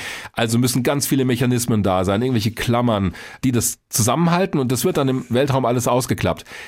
Jemand, der an dem Projekt beteiligt ist, hat mir gesagt, weit über 100 solcher Mechanismen müssen alle funktionieren, damit es klappt, damit alles ausgeklappt werden kann. Spiegel, Teleskop, dieser Thermalschutzschild. Also das ist für mich ein ingenieurtechnischer Albtraum schon fast. Das Teleskop wird dann auf der sonnenabgewandten Seite, also geschützt durch diesen Thermalschild, auf minus 233 Grad Celsius abgekühlt und auf der anderen Seite werden es etwa 85 Grad plus sein. Ah, okay. Dieser Hitzeschild hat fünf Lagen und mit jeder Lage wird's halt kühler. Aber das finde ich faszinierend, dass diese Extreme, ich meine, das, das Material, was da verwendet werden muss, das verzieht sich ja auch. Also das musst du alles bei der Konstruktion im Blick behalten. Und auch die Elektronik muss bei so extrem tiefen Temperaturen funktionieren. Und noch ein Nachteil, wenn wir so wollen, also ein Nachteil in Form von, boah, das ist echt schwierig. Dieses Teleskop kann nicht von Astronautinnen und Astronauten gewartet werden. Im Hubble- Unterschied zu Hubble. bei Hubble hatten wir mehrere Wartungsmissionen, da wurden Geräte ausgetauscht, sogar die Steuerungskreisel oder es wurden neue Messgeräte eingebaut. Das Teleskop wurde im Laufe seiner Lebensdauer immer wieder abgedatet. James Webb fliegt einmal raus und ist da draußen. Wenn irgendwas schief geht, wenn was klemmt, da kannst du nicht jemanden hochschicken und dann wäre dieses 10 Milliarden Projekt gescheitert. Da hebst du schon den Finger. Weil ich zwei Fragen habe. Mhm. Können wir vielleicht gleich klären, ja? Das erste, was ich noch nicht so ganz verstanden habe, ist das mit diesem Lagrange-Punkt. Mhm. Warum dieser Lagrange-Punkt? Also warum hat es was damit zu tun, wirklich was mit der Temperatur, Ja. weil es einfach weit weg ist dann von der Sonne? Oder hat es auch was damit zu tun, dass man ja an diesem Lagrange-Punkt, wenn ich dich richtig verstehe, an einem Punkt ist, wo das Ding relativ stabil eine relativ stabile Lage hat und es wird halt nicht in die, wenn du so willst, Erdumlaufbahn reingezogen, Mhm. sodass du immer wieder irgendwie so Mini-Raketen starten musst. Das ist mir noch nicht so richtig klar geworden. Ich habe dich so verstanden, es geht vor allen Dingen um weit weg von der Sonne, Erdschatten, niedrige Temperatur. Ja, weit weg von der Sonne, diese anderthalb Millionen Kilometer bringen jetzt gar nicht Ja, so viel im okay. Vergleich zur Ja, Erde. ja, Aber es, zwei Punkte, die du genannt hast, sind entscheidend. Das eine ist, ich will auch weit weg von der Erde sein, denn auch die Erde sendet Infrarotstrahlung aus. Und deswegen wäre es nicht gut, in der Erdumlaufbahn zu fliegen. Jetzt könnten wir argumentieren, naja, okay, wenn wir es möglichst weit wegbringen wollen, dann bringen wir es so noch weiter raus ins All. Da wäre das Problem aber, das Teleskop fliegt an diesem Lagrange-Punkt ja mit der Erde mit. Das ist immer anderthalb Millionen Kilometer von uns weg. Das heißt, du hast eine stabile Funkstrecke. Du weißt, wie lange braucht ein Signal dahin und zurück. Du musst nicht immer einen anderen Punkt da oben anpeilen. Das bleibt an dieser Position und wandert mit der Erde mit um die Sonne. Also wie ein Begleiter, der uns nur nicht umkreist, sondern der einfach da oben mit der Erde mitfliegt. Ah, okay. Also weit weg von der Erde zu sein, an einem stabilen Punkt zu sein, wo ich weiß, da ist dieses Ding eben, ich muss es nicht ständig suchen. Ja, Das wäre auch schlecht. ja, du weißt, Wo ist denn das jetzt gerade, das Teleskop? ja, und ein weiterer Ja, Punkt okay. ist, auf der einen Seite hast du eben, und deswegen kühlt dieses Teleskop auch so ab, im Vakuum des Weltraums, im fast perfekten Vakuum, reicht es ja, wenn du ein Objekt von der Sonne abschirmst, weil alles nur über Strahlungswärme funktioniert, dann strahlt es seine Eigenwärme immer weiter ins All ab und dadurch wird es immer kälter. So kühlst du das Teleskop schon mal ohne sonstige Kühlmittel auf diese minus 230 Grad. Ein Instrument, kommen wir gleich zu, bei meinem Besuch in Heidelberg wird noch weiter runtergekühlt. Die Bodenstation ist übrigens in Baltimore in Maryland in den USA, das Space Telescope Science Institute. Heißt so, weil dort jetzt auch schon das Hubble Weltraumteleskop, auch was die wissenschaftlichen Daten angeht, gesteuert wird. An Bord von James Webb sind vier Messinstrumente. Einmal MIRI, das ist ein Spektrograph und eine Kamera für den mittleren Infrarotbereich. Also Spektrograph ist im Prinzip auch so eine Art Kamera, damit kannst du halt genau sehen, da kannst du die Wellenlängen genau analysieren, die von einem Objekt kommen, wenn ich wissen will, was sagt mir dieses Licht über die Bestandteile des Objektes, das da im All herumfliegt? Es gibt NIRSPEC, das ist ein Spektrograph für den nahen Infrarotbereich. Nahes, mittleres Infrarot haben wir vorhin erklärt. Es gibt die NIRCam, das ist eine Kamera. Und es gibt FGS NIRIS, das ist ein kombiniertes Gerät. Zum einen eine Kamera für den nahen Infrarotbereich und wieder so ein Spektrograph. Gleichzeitig aber auch ein hochgenauer Sensor für die Lageregelung und die Ausrichtung des Teleskops. Da kannst du Sterne anpeilen, von denen du weißt, wo sie sind und kannst relativ zu denen deine Position einnehmen. Ich war deswegen auch zu Gast und zwar in Heidelberg. Darf ich noch mal ganz kurz? Ja. Halt, bevor du erzählst von deinem Besuch in Heidelberg, weil wir jetzt ja nah dran sind an Ja. dieser Komplexität, noch zwei Fragen dazu. Das eine, was ich glaube ich richtig verstanden habe, ist irgendwie so die Gesamtausrichtung. Das Teleskop, was hätte ich gesagt, das Ding hier, das Teleskop guckt von der Sonne weg ins All. Das ist ganz entscheidend, gell? Also der Sonnenschutz Ja, ist ja schlau, der Sonne zugewandt. Ja, klar. Und der Blick geht immer in die andere Richtung. Genau. So, Ja, es gibt übrigens auch einen Lagrange-1-Punkt auf der anderen Seite, auf der Sonne zugewandten Seite. Das wäre unschlau. Aber für welche Instrumente wäre das schlau? Wenn du was beobachten willst, Ultraviolett? darauf wäre ich nie gekommen. Ah ja, ich habe jetzt so einen Gegensatz, Gegensatz, Gegenteil Ja, zu einen Seite- Infrarot. Ja? Also auf der einen Seite guckst du weg von der Sonne. Schlau gedacht. Ja? Jetzt bin ich raus. Ich bin so beschäftigt mit meiner eigenen Idee. Guck mal, ich setze meinen äh, Satz einfach fort. Bei L2 guckst du weg von der Sonne und bei L1. Guckst du rein in die Sonne? Und warum ist das interessant? Ja, möglicherweise wollen wir auch mal unsere Sonne Ja, aber erforschen. ja. Es ist, Na gut, okay. Das, ist so. die Antwort schien mir jetzt einfach zu trivial. das ist ein Gut. beliebter Ort für zum Beispiel auch Sonnenteleskope. Okay. Ist klar geworden. Der zweite Punkt ist, das, was du beschrieben hast, also dieses komplexe Auseinanderfalten und Klappen und dieses Nachsteuern und diese verschiedenen einzelnen, ähm, hunderte einzelne Teile, die komplett funktionieren müssen, damit das so arbeiten kann, wie es vorgesehen ist. Gibt es eine Fehlertoleranz? Also sagt man, "Ah ja gut, also irgendwie, wenn 90 Prozent dieser Sachen klappen, wird es funktionieren? Oder ist es so ein All-In-Ding? Also, dass du sagst, äh, wenn da wirklich nur ein kleines Detail nicht funktioniert, kann es sein, dass das ganze Teleskop nicht brauchbar ist. Kommt auf die Art und Weise des Fehlers an, auf Okay. den Bereich, in dem er passiert. Also mir haben eigentlich alle gesagt, damit alles perfekt läuft, auch was später die wissenschaftliche Ausbeute angeht, muss das alles klappen. Da gibt's kaum Toleranz für Fehler. Also ich sage jetzt mal, wenn eins dieser Spiegelelemente nicht ausklappt, hast du natürlich ein Riesenproblem. Oder wenn die Okay, sich nicht ja. exakt justieren lassen. Wenn allerdings bei dem Teleskop selber ein Messgerät vielleicht nicht 100% Güte und Ausbeute hat oder wenn irgendwo was klemmt in der Lageregelung, das kann ich sicherlich aussteuern und ausgleichen. Wir haben bei früheren Raumfahrtmissionen schon gesehen, da sind zum Beispiel bei einer Jupiter-Sonde Galileo ist die Hauptantenne nicht ausgeklappt. Die sollte in hoher Datenrate Bilder von Jupiter schicken und diese Antenne ist nicht ausgeklappt. Jetzt hast du ein Raumfahrzeug unterwegs zum Jupiter, da kommst du nicht mehr ran.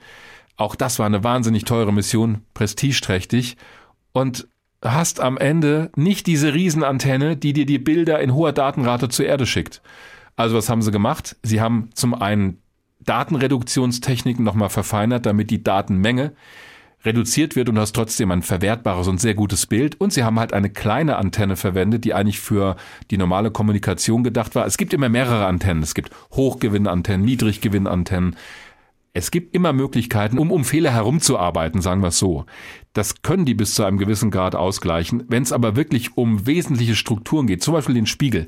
Bei Hubble konnten sie, da war der Spiegel falsch geschliffen, eine optische Korrektureinheit von Astronauten montieren lassen. Sowas wäre bei James Webb nicht möglich. Ja, du kannst nicht mehr reparieren. Richtig. Also das Und dieses. Hitzeschild, wenn ich es mal so nennen, Ja. dieser Tennisplatz, ja, Ja. das muss jetzt irgendwie irgendwie auch funktionieren, weil das wäre, wenn ich dich richtig verstehe, schon eine massive Beeinträchtigung der Arbeitsfähigkeit des Teleskops, wenn du es nicht schaffst, es so auf diese minus 233 Grad runterzukühlen. Genau, denn dann kannst du genau die Objekte nicht beobachten, die du exakt mit diesem Gerät beobachten willst. Deswegen ist übrigens auch der Start mit der Ariane 5 überhaupt nicht trivial. Auch das hat mir jemand erzählt. Dieser Schutzschild wird ja zusammengefaltet. Das heißt, du kriegst das aber nicht so hin, dass da alles luftleer ist. Also wenn du was zusammenfaltest, wenn ich jetzt Blatt Papier nehme und würde das jetzt so machen, da ist ja noch Luft drin, da ist ja Hohlraum. Das ist ja kein Problem auf der Erde. Jetzt packe ich das in eine Rakete, die fliegt hoch ins All. Und währenddessen, da sind ja auch schon Mechanismen in dem Nasenkonus der Rakete drin, in dem mhm. Nutzlastraum. Da muss ja langsam der Überdruck in von einer Atmosphäre, also der irdische Druck, mhm. abgelassen werden. Ansonsten würde das Ding oben aufplatzen. Also wenn es komplett druckdicht wäre und du machst dann die Nutzlastverkleidung auf, machst BAM und dann fliegt dir erstmal alles um die Ohren. War's. Naja, und das ist nicht nur die Nutzlastverkleidung ja, okay, würde dann einfach gewaltsam wegfliegen, sondern auch die Luft, die sich hier, jetzt ist das hier mal ja. der Hitzeschild, die Luft, die sich da drin befindet, die würde sich ja auch ausdehnen und dann macht vielleicht Pop und so wie das Papier jetzt hier reißt, der Hitzeschild oder es reißt eine Verbindung ab und du kannst ihn gar nicht mehr aufklappen. Deswegen ist auch die Nutzlastverkleidung der Ariane 5 so konstruiert, dass sie langsam den Druck ablässt und dass auch bei der Trennung der Nutzlastverkleidung, die wird ja abgeworfen, sobald sich die Rakete schon quasi im Weltraum befindet, dass da kein zu großer Druck, also in Form von Luftdruckunterschieden passiert, die dieses Sonnenschild beschädigen könnten. Mhm. Also der Start alleine ist schon tricky. Noch ein Punkt, gerade weil wir da bei dem starten, bei der Ariane 5, wie geht's denn dann weiter? Also irgendwann mal im mhm. Weltall wird das ganze Paket aus der Rakete rausgelassen. Ja. Ja? Ja. Und dann muss es ja dann nochmal zu diesem Lagrange-Punkt. Das ist das irgendwie ein Päckchen, das da hinfliegt und dann irgendwie sich dann dort vor Ort entfaltet oder das passiert auf dem Weg, ah, auf dem Weg dorthin. Okay. Ja, denn das Gute ist ja, das dauert ungefähr einen Monat, bis es diesen Punkt erreicht hat. Die Leistungsfähigkeit der Rakete ist einfach nicht so, dass du es direkt mit Vollgas dahin mhm. schießen kannst.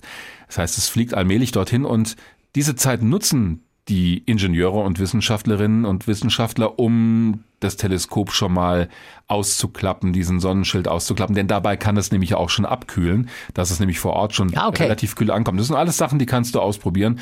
Also der Plan ist, wenn es dort angekommen ist bei L2, wird es trotzdem ein halbes Jahr dauern, bis alle Instrumente eingemessen sind. Die müssen ja kalibriert werden. Mhm. Auch der Spiegel, äh, wenn du da noch was nachjustieren willst, die Bilder müssen ja exakt sein. Also es ist schon eine aufwendige Aber auf dem Weg das, werden, dahin werden wird schon irgendwie diese Mechanismen ja. und das Hitzeschild und es wird alles schon so langsam mal ausgefahren. Weitestgehend wird das okay. da schon passieren. Okay. Ja, genau. Ich habe fertig mit meinen Fragen. Und ich war in Heidelberg und zwar nicht am Haus der Astronomie. Ich habe zwar davor gestanden, direkt auf der anderen Seite befindet sich aber das Max-Planck-Institut für Astronomie. Und das ist eigentlich total schön gelegen auf so einem Hügel. Also ich bin ewig durch den Wald gefahren, dachte mir, hoffentlich stimmt das mit dem Navi noch. und dann auf einmal tauchte so ein Gebäude aus dem Nebel auf. Es war wirklich ein, ein grausliger Tag, es hat genieselt und es war, ich war quasi in den Wolken, so habe ich mich gefühlt. Also es liegt ja ein bisschen auf einer Anhöhe, war total neblig. Habe ich leider keinen so schönen Blick gehabt, aber dafür waren die Einblicke umso interessanter, die ich bekommen habe. Ich war am Max-Planck-Institut dort für Astronomie in Heidelberg. Dort wird bzw. wurde ein Filterrad für MIRI gebaut, also eines der Instrumente an Bord von James Webb. Dieses Bauteil, um das es geht, hat einen Durchmesser von 30 Zentimetern, wiegt 3,5 Kilogramm mit allen Komponenten. Das ist ein Filterrad. Gibt's auch in Kameras. Da kannst du ja verschiedene Filter auch mal vorschalten mhm.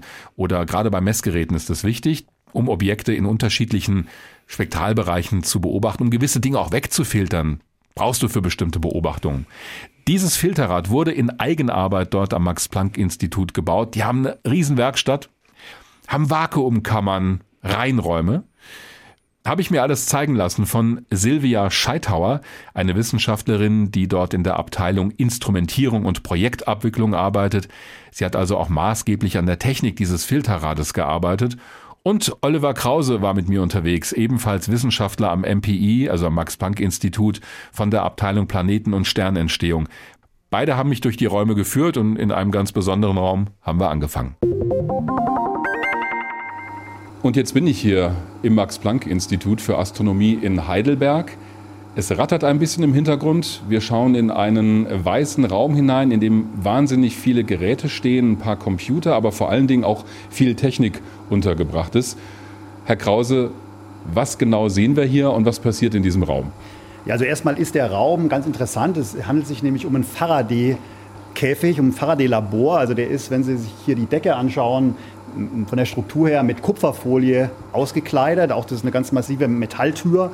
Und der erlaubt es uns eben jetzt nicht für dieses Projekt, aber für andere Projekte, wenn extrem empfindliche Detektoren betrieben werden müssen, das von Umgebung abzuschirmen. Also es gibt ja hier auf dem Königsstuhl auch einen starken Sender vom SWR in dem Fall und der hat früher dann natürlich enorm gestört. Es ist ja heute alles ein bisschen runtergefahren worden, aber es stört Messungen, weil da eben teilweise extrem kleine Ströme gemessen werden, muss man eben sämtliche Einstrahlung von Funkwellen zum Beispiel ausschalten.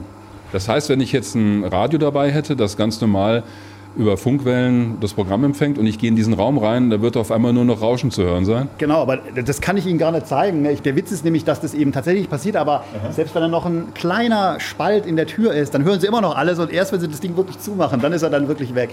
Wir können das nicht mal machen. Ja, ich gehe jetzt auch mal in diesen Raum hinein. Und Sie haben wirklich so ein, so ein kleines Küchenradio stehen und noch spielt die Musik. Genau, also der Raum ist abgeschirmt gegen elektromagnetische Wellen. Das ist auch wirklich in allen Details. Man sieht da oben Lüftungsschlitze, da ist noch ein Metallgitter drin. Sämtliche Leitungen, die reinkommen von außen, sind auch gefiltert, dass da nichts übertragen werden kann. Ja. Und dann ist alles geschlossen. Jetzt haben wir im Moment nur noch diese Tür auf. Eine Hälfte, die Silvia kann vielleicht mal jetzt die noch ein bisschen weiter zumachen. Ja.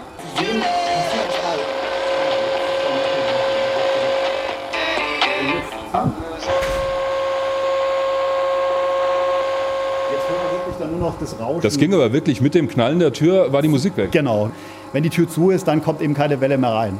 Ja, es, es sieht schon auf den ersten Blick wie so eine Bastlerwerkstatt genau, aus. Genau. Also man hat natürlich jetzt sagen wir mal so ein Objekt, das ist das Filterrad, was wir uns nachher mal genau anschauen werden für James Webb. Ja, das steht hier unter einer Glas- oder Plexiglaskuppel, wird auch angestrahlt, sieht so ein bisschen aus wie ein Ausstellungsobjekt, also könnte jetzt auch so in einem Museum stehen. Und drumherum ist ganz viel von dem ich sagen würde, also Oszilloskope, wahrscheinlich irgendwo auch Lötkolben. Genau, da drüben. Ja. also wirklich wie so eine Bastlerwerkstatt. Da hinten hängt auch schon ein Bild des James Webb Space Telescope an der Wand, also eine Computergrafik, so wie es mal im Weltraum schweben soll. Aber das sieht sehr, ich glaube, die Amerikaner würden sagen, hands-on aus. Ne? Also wirklich, als ob hier gleich jemand loslegen könnte und was zusammenschraubt oder lötet. Genau, und der Hintergrund ist schlichtweg der folgende. Also diese Objekte, wie zum Beispiel jetzt dieses Filterrad, was wir am Ende ja in so einem Instrument benötigen, um das zu bauen, äh, vor allem für die Weltraumanwendung, gibt es eben eine Menge von Schritten drumherum. Man muss es testen, man muss es charakterisieren, man muss das unter Umgebungsbedingungen betreiben, wie es dann im Weltraum auch passieren wird. Mhm. Und diese ganzen Aufbauten, das zu machen, da sehen Sie zum Beispiel jetzt hier so eine große Testkammer, da muss man eine Menge von Dingen zusammenbauen, die jetzt gar nicht primär das sind, was man testet. Also wenn man sich so ein Projekt auch anschaut, am Ende äh, quasi der Gesamtaufwand, auch, auch technisch und auf der Aufbauten von so einem Mechanismus, da wird sehr viel mehr drumherum gebaut. Das sehen Sie auch hier. Ich meine, schauen Sie die Größe von diesem Gerät sich an, schauen Sie diese riesige Testkammer sich an. Ja, also dieser, dieser Kryostat, also diese Testkammer, die wir hier sehen, die ist ungefähr so groß ja, wie ein Kühlschrank, allerdings rund aus silbernem Metall mit Messgeräten, Druckanzeigern obendrauf. Und auf der anderen Seite sehen wir Geräte, die ohne Probleme auf den Schreibtisch oder auf den Küchentisch passen. Also auch hier eine Gasflasche. Aber was rattert da im Hintergrund eigentlich die ganze Zeit? Ja, also was wir hier haben, das, was Sie rattern hören, das ist eine Vakuumpumpe, die hier läuft. Also die hat jetzt hier ein sehr hohes Vakuum erzeugt. Das sehen Sie hier, das sind 6 mal 10 hoch minus 10 Bar. Das heißt, weniger als ein Milliardstel von dem Druck, der außen herum herrscht. Ja, wir haben ja ein Bar in der Erdatmosphäre, genau, genau, deswegen sind 10 hoch minus 10, also 6 mal 10 hoch minus 10 ist dann knapp ein Milliardstel dieses Druckes. Und was da passiert ist folgendes, das sehen Sie jetzt hier, da ist so eine mit so einer äh, Isolationsfolie verpackte Kammer. Hier drin sind elektrische Komponenten für einen anderen Mechanismus, für die Zukunft, für ein anderes Weltraumteleskop. Das ist das Roman Space Teleskop, wo wir momentan eine enge Zusammenarbeit mit der NASA auch direkt äh, in dem Fall haben. Und was wir hier machen ist, wir heizen diese elektrischen Komponenten aus, wie man sagt. Also da sind eben Motoren drin, da sind Kabel drin und die haben eben alle den Nachteil, dass da eben teilweise Kunststoffe verbaut sind, Materialien, die eben molekulare ähm, Gase aussondern können und die will man eben in so einem wissenschaftlichen Instrument auf keinen Fall haben, denn wenn ich jetzt mir vorstelle, ich habe so einen Spektrographen, wo ich jetzt eben Fingerabdrücke quasi von kosmischen Objekten auffangen will, wo dann eben jedes Molekül eine charakteristische Linie produziert, die kriege ich natürlich auch rein, wenn ich jetzt so eine Störung habe durch so ein Fremdmolekül. Und deswegen heizen wir die jetzt bei 115 Grad Celsius eine Woche lang aus. Also das ist jetzt quasi hochgeheizt worden. Das kann ich Ihnen hier drüben zum Beispiel auf so einem Graph also das alles wird gemacht, um die Messung dann nicht genau, zu verfälschen. Um am Ende keine Störungen einzubringen. Also hier sieht man zum Beispiel jetzt, das ist dieser Druck, der jetzt im Laufe der Zeit runtergeht, weil das Material rausgesaugt wird. Jetzt haben wir hier eine Kurve auf dem Computerbildschirm. Die ist am Anfang ist der Wert noch ganz hoch und Auf der Zeitachse unten, glaube ich, kann man es sehen, geht immer weiter genau, runter. Es ist eine Woche Zeit, die wir jetzt drauf haben. Und dann haben wir hier eine Temperatur, die wir da drin haben. Also 115 Grad Celsius ist da eingestellt. Mhm. Und es ist relativ hoch für so eine elektrische Einheit auch. Aber da haben wir eben wirklich einen effizienten Ausheizprozess und können da eben dieses Material wirklich sauber kriegen. Und da gibt es eben auch harte Anforderungen dann für so ein Instrument, dass das eben wirklich ganz wenig, also Nanogramms an Material noch pro Stunde aus gasen darf. Und ich meine, allein sowas zum Beispiel zu machen, um das jetzt eben aufzubauen, um das zu messen, um das zu heizen, das ist eben genau, was ich hier sehe. Und da braucht man eben eine Menge von Technik drumherum, die, die will am Ende keiner sehen quasi, die ist aber Ja, aber es ist auch nicht trivial. Also das ist ja nichts, was Sie jetzt mal eben im Baumarkt oder vielleicht auch im Elektronikhandel bekommen. Das sieht alles also auch selbst entwickelt aus. Genau, also gerade auch so Hochvakuumtechnik, da ist eine Menge auch an Know-how drin. Vor allem, wenn es in Richtung tiefe Temperaturen geht, da kommen wir nachher bei den Miri-Mechanismen dazu. Und da muss man doch eine Menge auch Erfahrung haben. Und das ist auch der Grund, warum dann eben so Expertise aufgebaut werden kann, die man dann auch hat und die andere nicht haben. Und warum es jetzt für dieses Roman-Teleskop die NASA wirklich direkt eingeladen hat, weil sie eben unseren Beitrag kennen von James Webb und dann gesagt haben, ihr, ihr habt doch das schon mal erfolgreich gemacht. Genau, wollt ihr euch nicht bei diesem Weltraumteleskop beteiligen, was uns natürlich sehr gefreut hat und wo wir natürlich sehr gerne dabei sind und da mit der Technologie halt dann auch beitragen. Jetzt wollen wir uns aber mal das Gerät anschauen, das Sie für James Webb entwickelt haben. Frau Scheithauer, Sie stehen da schon dahinter. Also hier ist es direkt vor uns tatsächlich. Es sieht irgendwie edel aus, so auf den ersten Blick für mich. Und jetzt bewegt sich auch was. Beschreiben Sie doch mal, was wir hier vor uns sehen. Das ist ein Miri-Filterrad, beziehungsweise das ist ein Ingenieurmodell des Miri-Filterrades. Das heißt, es ist ein 1 zu 1 Modell. Genauso ist dieses Rad, eins dieser Räder, im Miri-Instrument eingebaut. Was Sie hier sehen, ist, dass dieses Rad verschiedene Positionen hat, nämlich genau 18. Und da sind verschiedene Filter drin. Die Filter sind jetzt tatsächlich nicht repräsentativ, die sehen anders aus im eigentlichen Flugmodell. Aber wir haben hier die Mechanismen gemacht, deshalb war das für uns erstmal für unser Modell unwichtig. Das bewegt sich jetzt auch vor und zurück. Also Sie können das, in beide Richtungen genau, bewegen. Das kann in alle Richtungen bewegt werden. Und Sie sehen auch, dass da nicht nur Filter drin sind, sondern auch Masken. Und wenn Sie diese Maske, die Form dieser Masken sich ansehen und dann vergleichen mit der Form des Hauptspiegels des James Webb Teleskops, dann sehen Sie, dass das genau diese Form ist. Also müssen wir vielleicht kurz beschreiben, dieses Filterrad, das ist schwarz und darauf sind eben diese verschiedenen Filter außen angebracht. Die sind erstmal kreisrund, aber was Sie eben angesprochen haben, manche haben so eine Abdeckung drauf, also was Sie Maske genannt haben, glaube ich. Aber warum genau sind die da drauf? Also wenn ich einen Filter habe und durch ein Teleskop schaue, will ich ja frei durchgucken. Hier habe ich so eine Position zum Beispiel, da ist auch in der Mitte was abgedeckt. Was hat es Genau. damit auf sich? Das ist ganz wichtig. Wie gesagt, das James Webb-Teleskop ist ein Infrarotteleskop und eine wichtige Anwendung der Infrarotastronomie ist Exoplanetenatmosphären. Etwas, was ein ganz modernes Thema in der Astronomie ist. Also wie kann man diese ganz hauchdünne Atmosphäre eines Exoplaneten, den man von der Erde aus gar nicht sehen kann, äh, spektroskopisch erfassen, also den Fingerabdruck dieses Planeten aufnehmen. Damit wir wissen, was in dieser Atmosphäre an Gasen, an Gasen enthalten ist. ob es praktisch Sauerstoff gibt, ob es Methan gibt. Also wir suchen natürlich immer noch nach einer zweiten Erde letztendlich.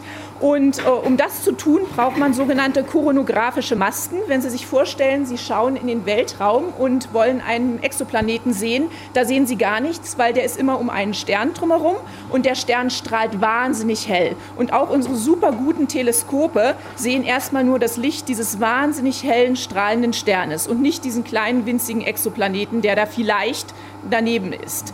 Und wenn Sie jetzt aber sogenannte koronographische Masken haben, also die in der Mitte noch das Licht des Sterns abdecken, dann können Sie das Licht, was um den Stern drumherum ist, das bisschen Licht können Sie dann praktisch sehen und so können Sie eben auch einen Exoplaneten eigentlich sehen. Das kennen, glaube ich, manche von der Beobachtung einer Sonnenfinsternis. Wenn sich der Mond von der Erde aus gesehen vor die Sonne schiebt, dann haben wir ja so einen Effekt in der Natur. Genau, dann sehen Sie auf einmal auch am Tage die Sterne, die Sie normalerweise nicht sehen können, weil die Sonne einfach so hell strahlt. Genau, wir erzeugen da künstliche Sonnenfinsternisse für das Teleskop. Wie gesagt, das ist die Wissenschaft drumherum. Die Technik hier ist auch ganz faszinierend. Es ist letztendlich ein Rad, was sich drehen muss. Das heißt, es hat auch ein Lager. Und jetzt beim Auto oder auf der Erde würde man da Öllager nehmen. Das geht im Weltraum natürlich überhaupt nicht. Weil das Öl sich einfach auf und davon machen würde in der Schwerelosigkeit. Ja, man kann es schmieren, aber halt nur bei hohen Temperaturen. Das Problem ist hier, dass es eine kalte Anwendung ist. Also wenn Sie jetzt das runterkühlen, wir sind hier ja bei einer Temperatur von 7 Kelvin, also 7 Grad über dem absoluten Nullpunkt. Das sind minus 265 Grad Celsius, 266 Grad Celsius. Und bei der Temperatur werden eben alle Kohlenwasserstoffe einfach komplett fest. Also das, das würde sozusagen einfach fest werden. Und deswegen muss man hier eine sogenannte Trockenschmierung machen. Also das macht man auch in der Technik bei hohen Temperaturen. Also es gibt Molybden-Disulfid ist da drauf, MOS2. Und das hat eben den Vorteil, dass es eben ja ein Festkörperfilm ist, der eben sehr niedrige Reibwerte hat. Der hat nur einen ja, Nachteil und der, er ist hygroskopisch. Also der zieht Luftfeuchtigkeit an und quillt dadurch auf. Und dadurch wird sozusagen ja, diese Schicht deutlich größer und dann, dann, dann klemmt es dann. Und deswegen ist der auch hier, das, das haben Sie vielleicht gesehen, hier ist so eine Kanne, das ist eine Stickstoffkanne, da ist flüssiger Stickstoff drin und der dampft so langsam ab und dieses Gas kommt hier rein und wenn Sie hier mal auf dieses äh, Messgerät schauen, auf der anderen Seite, das ist eine Wetterstation, der zeigt Temperatur und die Luftfeuchte an. Und da sehen Sie hier 5,5 Prozent relative Luftfeuchte. Das ist also eine sehr trockene Umgebung. Also das hat schon einen Sinn, dass sich dieses Gerät auch unter so einer Art Käseglocke befindet. Das ist nicht nur, damit jetzt keiner dran stößt oder wie ich vielleicht mal dran fasst, sondern das hat wirklich damit zu tun, dass das in einer bestimmten Atmosphäre genau. dort auch aufbewahrt werden muss. Genau, das muss eben unter einer trockenen Atmosphäre sein und das ist eben auch so ein Aspekt. Ich meine, da hat natürlich jetzt diese lange Lagerung von dem Instrument und der Startverzögerung natürlich auch, war schon sehr kritisch, weil eben man kann es natürlich nicht in einer komplett trockenen Atmosphäre lagern. Das ist auch immer wieder getestet worden. Das wird von einem Institut zum anderen gebracht.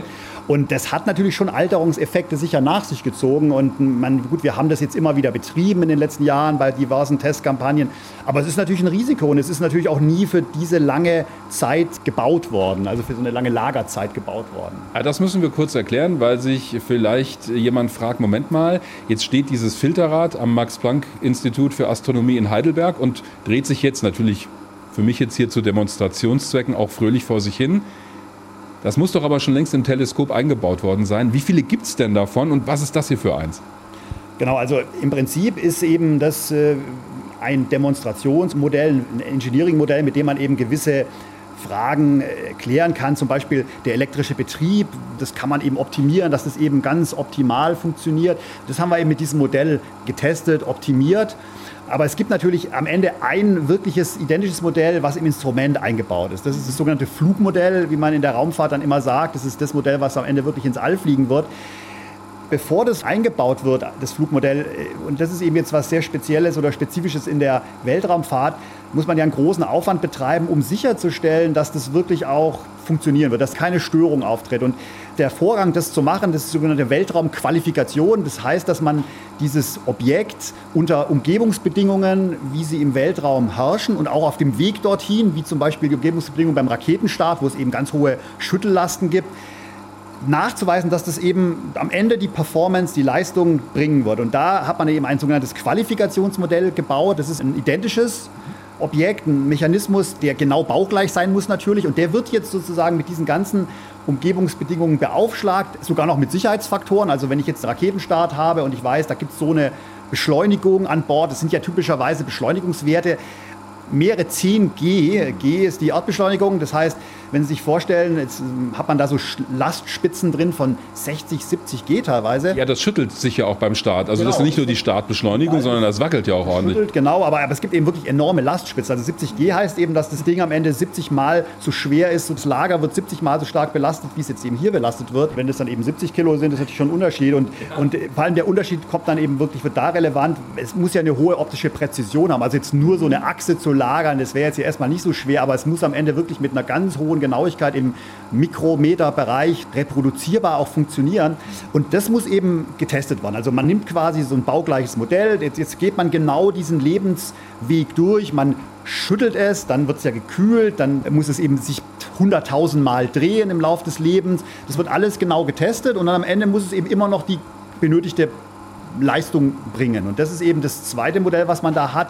Und dann ist natürlich auf dem Weg dahin, ich meine, das ist ja ein ganz langes Projekt, so ein Weltraumprojekt. Und James Webb jetzt leider im Speziellen, das war ja unglaublich lange. Er hat sich noch mal fast um zehn Jahre genau, genau. weiter verzögert. Sie haben das Gerät 2012, also die komplette Einheit, im Prinzip fertig gehabt mit allem Genau. drumherum. Genau, und, und angefangen haben wir das Projekt natürlich so, also hier in Heidelberg so ums Jahr 2000 rum. Ich meine, das Projekt James Webb als Ganzes ist noch deutlich vorher losgegangen. Wenn man die Konzeptskizze als erstes oder das Proposal, dann den Vorschlag für die Mission nimmt, dann war das in den 90er Jahren.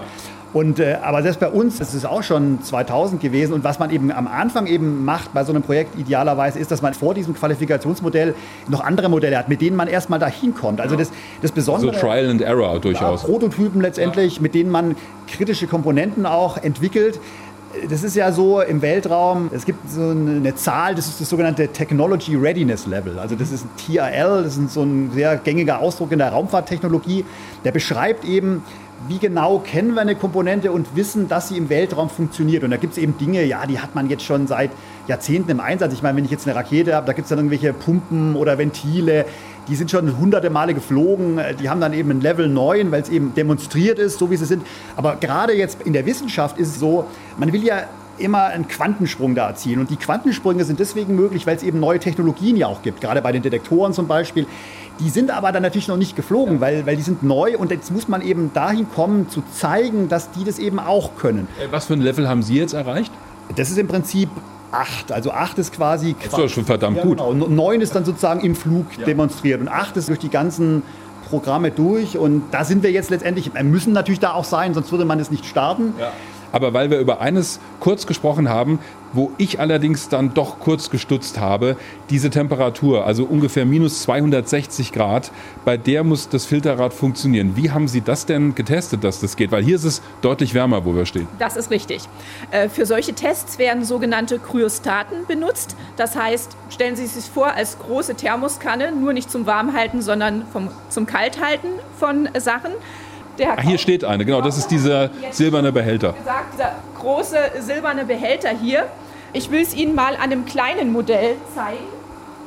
Das ist genauso ein Kryostat, nur deutlich kleiner, also für kleinere Komponenten gedacht. Der ist jetzt ein bisschen größer als so eine Kaffeekanne bei uns beim Hessischen Rundfunk. Thermoskanne, Genau, genau. Also für eine große Sitzung, für eine lange Sitzung, da geht schon einiges rein. Der besteht eigentlich so im Matruschka-Prinzip aus verschiedenen Schichten. Ich nehme die jetzt mal alle ab. Oh, da ist es innen drin dann doch nicht mehr so geräumig. Da ist es innen drin auf einmal doch nicht mehr so geräumig. Also hier gibt es praktisch nur eine kleine Plattform innen drinne, wo Sie irgendwelche Sachen, die Sie testen wollen, zum Beispiel kleine Widerstände, die mussten wir nämlich für Miri testen, reinschrauben können, verkabeln. Und dann wird das Ganze wieder im Matruschka-Prinzip zugemacht, wird evakuiert, also die Luft wird rausgelassen. Und in dem Fall gibt es hier tatsächlich noch zwei Schichten. Also im Weltraum selbst. MIRI, das Instrument, Infrarotinstrumente müssen kühl sein. MIRI hat so eine Art eigenen Kühlschrank bei sich, der Helium in sich hat und dafür sorgt, dass MIRI bei ungefähr 6 Kelvin arbeiten kann. Das sind 6 Grad über dem absoluten Nullpunkt. Der absolute Nullpunkt ist bei minus 273 Grad Celsius. Das ist der Punkt, wo sich nichts mehr bewegt. Kein Atom, kein Molekül, nichts. Und wie gesagt, wir wollen nur ein paar Grad drüber operieren, weil das die Wellenlängen dann sind, die wir beobachten wollen, diese Strahlung. Weil Sie das gerade gesagt haben, das Teleskop wird ja deshalb auch so weit draußen im All platziert, weil es dort durch ein Sonnenschutzschild an sich schon kühl wird, einfach weil es der Leere des Weltraums ausgesetzt wird und von der Sonnenstrahlung geschützt ist. Sie kühlen Ihr Gerät aber trotzdem nochmal weiter runter. Das ist richtig. Das James Webb Weltraumteleskop, das hat vier Instrumente an Bord und drei davon arbeiten im nahen Infraroten. Für diese Instrumente ist es ausreichend, wenn man bei ungefähr 40 Kelvin ist, also 40, 45 Kelvin über dem absoluten Nullpunkt. Das wird tatsächlich durch die passive Kühlung, durch dieses Tennisplatz große Schutzschild in fünf Schichten erreicht. Ist Ja. auch schon eisig kalt, Das aber Sie gehen noch mal weiter runter. Aber wir, wir arbeiten im mittelinfraroten Wellenlängenbereich. Das erfordert dann noch mal kleinere Temperaturen. Und deshalb müssen wir das hier testen.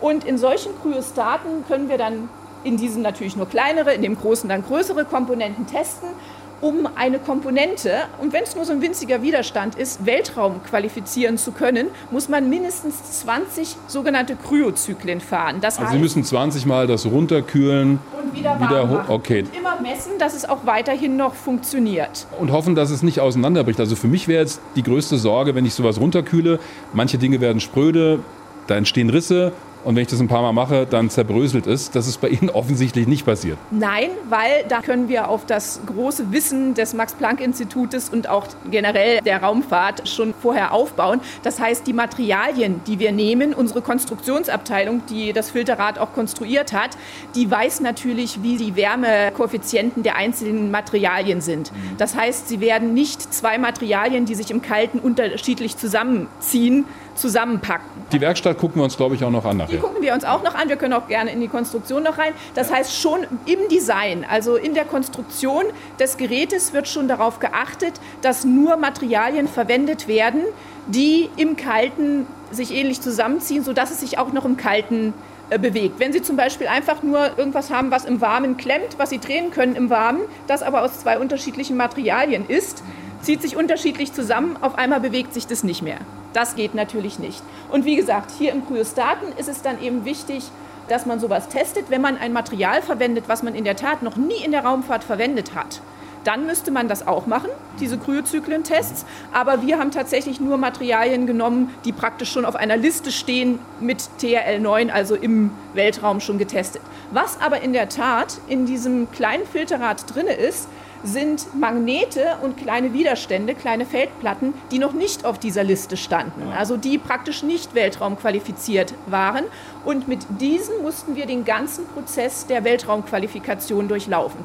Aber was Sie schildern, ich glaube, da wird schon klar, es fragen ja immer wieder viele Leute, warum sind eigentlich solche Geräte so teuer? Das ist natürlich nicht nur das Material, sondern das sind die ganzen Testreihen. Und ich glaube, was Sie geschildert haben, macht klar, da stecken Stunden, Tage, Wochen, Jahre Arbeit drin. Das ist richtig. Also ehe sozusagen das Konzept steht, sind Jahre an Ingenieursarbeit vergangen, bis man dann wirklich sagen kann, okay, diese Komponenten, die wir haben in dieser Kombination, das ist das, was wir brauchen.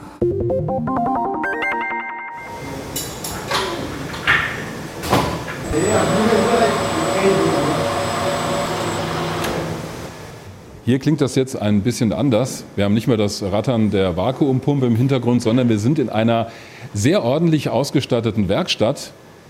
Auf jeden Fall sind hier mehr Geräte als in meiner Hobbywerkstatt drin. Also hier haben wir Fräsmaschinen, wahrscheinlich auch CNC-Maschinen, also wirklich modernste Technik, denn es wird viel für die Geräte, die dann in den Weltraum fliegen, auch hier am Max-Planck-Institut hergestellt.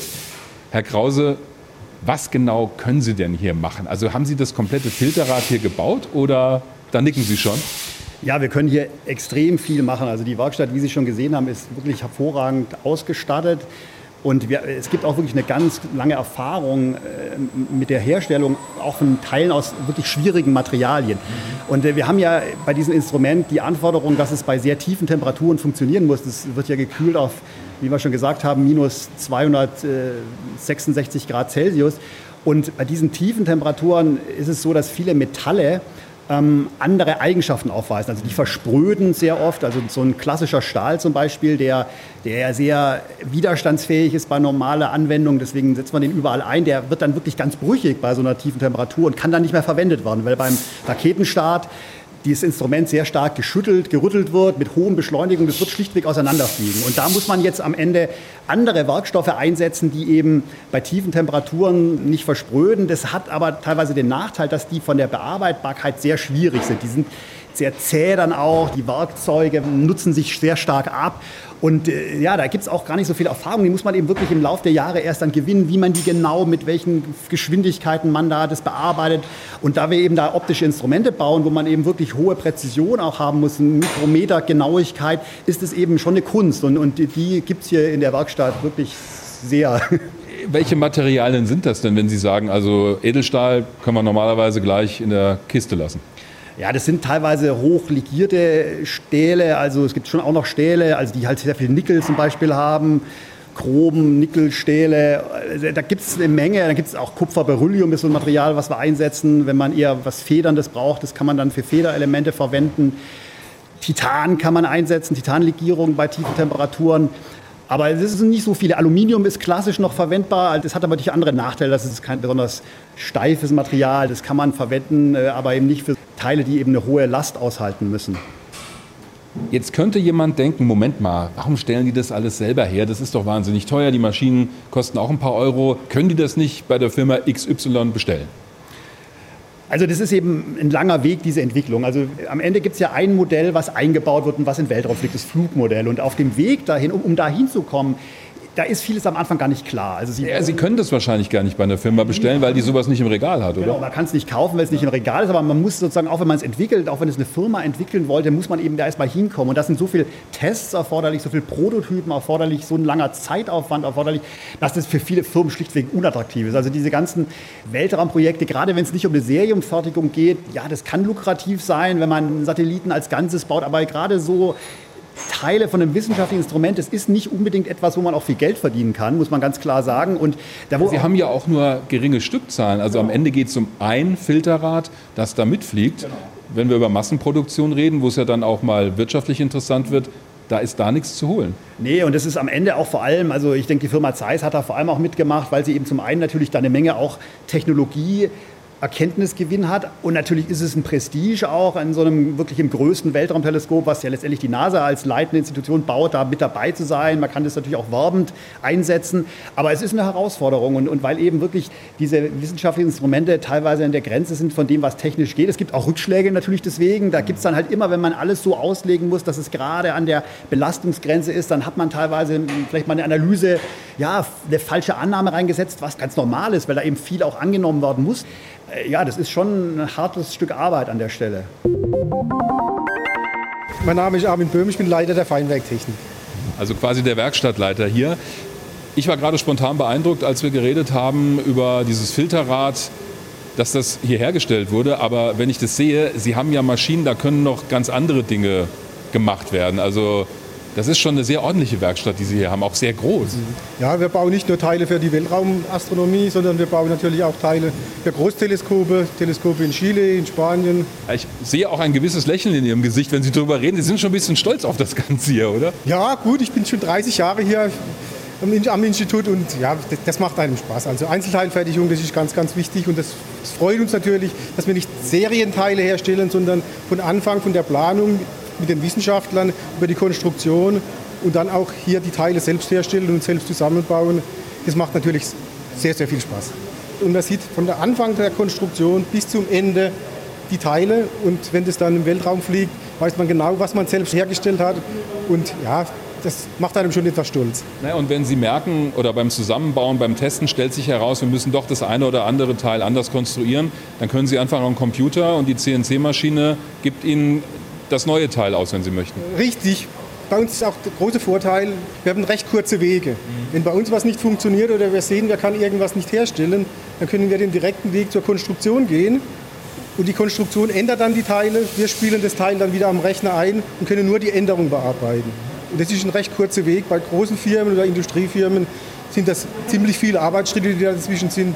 Und bis das dann genehmigt wird, und bei uns sind das die kurzen Wege und aus dem Grund sind wir relativ schnell dann bei der Einzelteilfertigung.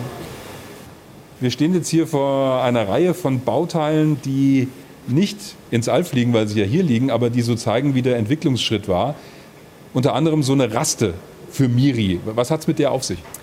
Sie haben vorhin im Labor am Miri-Ingenieurmodell gesehen, dass, wenn sich das Rad dreht, eine Raste noch dafür sorgt, dass die Position des Filters, eine dieser 18 Positionen, ganz genau erreicht wird. Das ist sehr essentiell für die Beobachtung, dass der Filter auch wirklich richtig in, mittig im Strahlengang steht. Und Sie haben auch gesehen, dass diese Raste dafür sorgt, dass das Rad sich ganz sanft in die nächste Position dreht und nicht große Lasten da drauf sind. Das ist im Weltraum auch wichtig. Wenn ich messe, möchte ich eine störungsfreie Umgebung haben. Äh, damit es nicht wackelt. Damit es nicht wackelt, genau. Und Sie sehen hier verschiedene Modelle der Raste, die alle probiert worden sind. Das heißt, sie sind konstruiert worden aufgrund von Analysen, wie es gut sein müsste.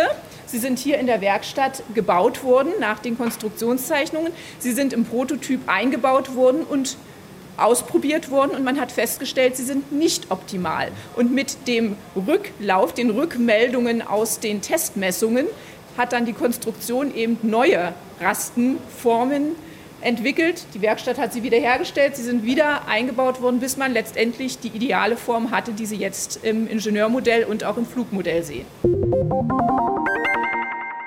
Das äh, hörbar deinen Spaß gehabt, gell? Ja, definitiv. Ich ja. fand das echt faszinierend und besonders faszinierend fand ich zu sehen. Und das musste ich mir auch immer wieder bewusst machen, dass die das alles komplett dort gebaut haben. Zeiss war auch beteiligt und so weiter, Mhm. aber äh, die machen das halt nicht so, wir geben es an die Industrie, hier sind unsere Spezifikationen, die wir im Zweifel noch gar nicht haben, hier auf diesem Zettel. Baut uns da mal was. Da wurde auch klar, warum die das machen. Und wir haben auch gehört, warum solche Projekte, selbst solche Messgeräte dann am Ende mit zig Millionen oder über 100 Millionen Euro zu Buche schlagen. Es ist nicht das Material, was so teuer ist, sondern es sind die ganzen Testreihen, die gemacht werden müssen. Und ich habe mir auch extra nochmal die Zahl besorgt. Der deutsche Anteil an Miri beläuft sich auf 20 Millionen Euro. Und Oliver Krause hat mir noch geschrieben, dieses Filterrad ist vor allem aus Aluminium aufgebaut. Es gibt aber eine Vielzahl weiterer Materialien an speziellen Stellen. Zum Beispiel Kupferberyllium, hochlegierte und kältetaugliche Stähle in Corloy, eine spezielle Nickel-Chrom-Legierung, die auch bei sehr tiefen Temperaturen keine Kaltversprödung zeigt. Ah, ja, das Also- kann ich schon nachvollziehen, gell? Materialien werden ja bei solchen Temperaturen, kennen wir ja hier schon irgendwie, wenn es mal ein bisschen unter Null ist, dass Materialien so spröde werden und bei minus 233 Grad war, glaube ich, gell? Ja. Kühl uns mal auf minus 233 Grad runter. Das, das wird nicht schön. Also das machen wir dann mit dir. ich, ich bin ein bisschen neidisch, dass ich nicht mit war, wenn ich ehrlich bin. Das klingt alles sehr, sehr interessant und Das machen wir aber das nächste Mal. Ja. Ich habe mir vorgenommen, wir fahren noch mal zusammen wohin. Es hat terminlich dieses Ja, Mal nicht ja, gepasst. das also nicht, dass hier so, der. Eindruck kommt, "N- nee, den Günther lass ich mal zu Hause. Im Gegenteil, ich wollte, dass du mitkommst. ja, das stimmt. Ja. Das ist richtig. Es hat echt terminlich nicht gepasst. Aber du hast ja eben schon Geld angesprochen. Oder du, du hast gerade schon Luft geholt. Du wolltest noch was sagen? Unter dem Strich hat das, glaube ich, klar gemacht, wie viel Arbeit, Herzblut und einfach auch Kreativität in sowas steckt. Jetzt du. Ja, aber du hast ja eben auch schon gesagt, dass solche Geräte wie Miri ja auch aus bestimmten Gründen teuer sind. Zum Beispiel Testreihen. Jetzt tatsächlich nochmal die Frage, die ich ja schon mal ganz am Anfang in den Raum gestellt habe. Also es hat viel länger gedauert mit dem James Webb Space Teleskop als geplant und es hat dann 20 Mal mehr gekostet, als ursprünglich mal avisiert worden waren. Noch eine Zahl zu den 10 Milliarden. Ja. Ich wusste es. Das habe ich auch gefunden, fand ich auch ganz interessant.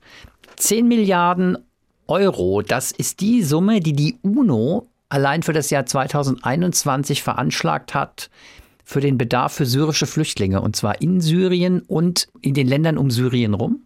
6,6 Millionen Flüchtlinge kosten, oder der Bedarf dieser Flüchtlinge hat ein Kostenvolumen von 10 Milliarden Dollar allein im Jahr 2021 macht, finde ich, auch nochmal so ein bisschen die Dimension klar. Größenordnung, in der wir uns da bei James Webb bewegen. Aber warum ist das so unfassbar viel teurer geworden als geplant? Das liegt vor allem an zwei Sachen. Das eine sind die technischen Herausforderungen gewesen. Es ist eben wahnsinnig schwierig, so ein Gerät so zu bauen, mit diesen ganzen Klapp- und Faltmechanismen. Nur ein Beispiel. Das gesamte Teleskop kannst du nicht unter Weltraumbedingungen auf der Erde testen. Dafür ist es einfach zu groß. Du kannst nicht ein Tennisplatz großes Gerät nehmen, es in eine Vakuumkammer packen, wo die Luft fast komplett abgesaugt wird, das Ganze dann auch noch runterkühlen auf minus 230 Grad, also hier auf der Erde wohlgemerkt. Ne? Wir reden jetzt nicht über einen Test im All. Und dann gucken, ob alles funktioniert, damit du sicher bist, jawohl, jetzt können wir es hochschicken. Was sie allerdings gemacht haben, sie haben bei der NASA eine der Vakuumkammern genommen, es ist eine der größten weltweit, in die damals auch die Apollo-Raumschiffe gepackt wurden, also die Mondlandefähren oder das Apollo-Mutterraumschiff. So groß sind diese Kammern, da wurden die unter Weltraumbedingungen getestet. Das hat aber auch nur gereicht, um das Teleskop mit den Ausklappmechanismen für den Spiegel zu testen. Die mussten diesen Thermalschutzschild draußen lassen. Und dann haben sie diese Kammern, mir hat das auch jemand erzählt, da haben sie wohl LKW-Ladungen, ich glaube flüssiger Stickstoff war es, angekarrt, um diese Kammer runterzukühlen. Das kostet. Das ist nicht nur arbeitsintensiv, sondern äh, flüssiger Stickstoff in solchen Mengen, es kostet halt auch Geld. Dann hast du die ganzen Testverfahren, also Arbeitsstunden, du bezahlst Technikerinnen und Techniker und so weiter. Dazu kommt, du merkst, dass irgendwas nicht so richtig funktioniert, musst es neu entwickeln. Also bei dem Filterrad war ein sehr schönes Beispiel. Allein diese Raste, die das Filterrad in Position hält. Da haben sie mehrere Anläufe gebraucht, um die perfekte Raste zu bauen. Und sie muss perfekt sein, weil sie da draußen anderthalb Millionen Kilometer von der Erde entfernt sonst nicht funktionieren würde. Und der andere Grund ist halt die lange, lange, lange Verzögerung. Du musst ja die Teams zusammenhalten, die Leute weiter bezahlen. Die arbeiten vielleicht auch an anderen Projekten parallel. Du musst diese Komponenten lagern und zwar so, dass sie nicht altern, also zumindest Ja, ja. nicht so altern, dass du äh, schon merkst am Boden, das geht nicht mehr. Alles äh, Faktoren, die mit dazu beigetragen haben, dass das Ding dermaßen kostenmäßig explodiert ist. Ich finde den Begriff da zwar nicht gut, weil da ist ja nichts in die Luft Ja, gegangen. ja, aber ich weiß schon was. Ja, klar. Auf der anderen Seite sage ich jetzt mal, na, das weißt du doch alles vorher. Also, dass du, Nein, nein, nein, dass du es testen musst, dass das aufwendig ist. Das kann doch nicht sein, dass du da irgendwie im Laufe der Entwicklung überrascht bist nach dem Motto, oh, da haben wir aber ganz schön viel Kosten, um das zu testen oder sowas, ja? Doch. Oh, da, ja, ehrlich? Ja, bei solchen Projekten, ja, ich, ich also dazu bin ich jetzt nicht tief genug Okay. drin, um zu sagen, ob die Dimension genauso zu rechtfertigen ist. Ich meine, der Kongress hat nicht umsonst wahrscheinlich das mal auf die Tagesordnung gebracht und gesagt, Leute, geht's Hm. Ja, noch? ja. Es gibt ja auch Projekte, die eingestellt wurden, weil sie zu teuer wurden, gerade in der Raumfahrt oder überhaupt Projekte, die gar nicht übers Papierstadium hinausgekommen sind. Aber es hat, glaube ich, schon damit zu tun, klar kannst du so eine Marge einplanen. In der Raumfahrt wird vieles später fertig und teurer. Nicht immer. Es gibt die Rosetta-Raumsonde der ESA, die am Ende im Kostenrahmen geblieben ist, den sie dafür vorgesehen hatten. Aber egal. Äh, Damit will ich nur sagen, solche Projekte, wenn es so an die Grenzen des technisch Machbaren geht, und das ist halt auch bei so einem Messgerät der Fall, dann wird es irgendwann, hast du einen Bereich, der so, glaube ich, nicht zu kalkulieren ist. Denn du merkst ja erst durchs Testen und durchs Bauen und durchs Machen und Tun, was ein Problem sein könnte, von dem du vorher gar nicht gedacht hast, dass es ein Problem ist. Das finde ich einen interessanten Punkt, weil du dich halt an der Grenze des Machbaren bewegst. Das Ja. leucht- kann ich nachvollziehen. Also wenn du an dieser Grenze dich bewegst, dann hast du es halt auch mit vielen Sachen zu tun, die du wirklich nicht vorher wissen kannst, weil das sind ja keine standardisierten Verfahren. Oder wie soll das Mhm. standardisiert sein, ja? Es ist Einzelteilfertigung. Im, Das- Großen, das- Im Großen und Ganzen sogar. Es gibt nur dieses Ja. eine James Webb-Teleskop. Und das, das ist wahrscheinlich auch, und das wäre neben den Kosten meine zweite Frage gewesen, das ist wahrscheinlich auch der Grund dafür gewesen, dass sich das Projekt so unfassbar verzögert hat. Ja, gehe ich mal von aus. Also, Ja. das ist einfach, dass man im Laufe der Entwicklung einfach vor immer wieder neuen Herausforderungen und einzelnen Fragen stand, für die man sehr komplexe Antworten finden musste. Und Du musst alles für dieses Teleskop einmal entwickeln und danach hast du zwar das Wissen, aber du baust ja kein zweites und kein drittes und schon gar kein hundertstes. Und dadurch würden ja die Kosten sinken. Siehst Okay. du bei Satellitenfertigung, wir hatten eine Folge über Starlink gemacht, wo zigtausend Satelliten gebaut werden für Internet aus dem All von SpaceX. Das ist standardisierte Fertigung. Die Satelliten an sich sind technisch nicht besonders aufregend und sie werden in hoher Stückzahl gebaut. Es gibt auch Bereiche in der Raumfahrt, die sind relativ routiniert abzuwickeln. Auch da kann was schiefgehen, aber da kannst du es einplanen. Wenn dann irgendwie einer von 100 Satelliten versagt, bringt das zwar Probleme mit sich, was die Vermüllung des Alls angeht, aber für deine Konstellation, da startest du halt gleich wieder 60 neue. Von daher ist dieser, der mir ja sehr gut gefallen hat, dieser Vergleich der FAZ mit Ja. dem BER-Flughafen, natürlich hinkt der, gell? Ja, Weil ein Flughafen ist nun keine Einzelkonstruktion. Nein. Da weißt du eigentlich schon, wie du sowas baust, ja? Ich meine, nicht umsonst gab es natürlich Es ist, um Achtung, den Achtung. BER viel Spott und auch viel harte Kritik. Es ist keine Raketentechnik. ja. Und es gibt ein paar davon. Es gibt halt schon ein paar Flughäfen, wo man. Aber trotzdem ist der Vergleich, Ja, was das das- angeht, schon okay. Also was, Bild hat mir gut gefallen. Ja. War so ein ganz handfester Vergleich, ja? ich freue mich auf den Start Mitte Dezember und ich drücke alle Daumen, dass das klappt. Ich hoffe, du auch. Nee, jetzt beeinflusse Ja, ich dich, das will ich gar nicht. Du kannst ja auch sagen, nö. Na, nein, nein, nein, Quatsch. Ich bin aber echt sehr gespannt, weil alles, was man im All macht, und da hast du natürlich völlig recht, ist technisch immer Grenzbereich und hat halt auch ein Risiko, dass es schief geht. Aber bei der Nummer, also das du vorhin beschrieben hast, was da alles funktionieren muss, bei der Nummer habe ich jetzt schon den Eindruck, dass ich denke, ach du lieber Himmel, Ja. das ist jetzt schon nochmal, da bist du nicht der Einzige. Und hat man auch bei Frau Liefke gehört. ja. Gut, Damit kommen wir zu unserer Rubrik.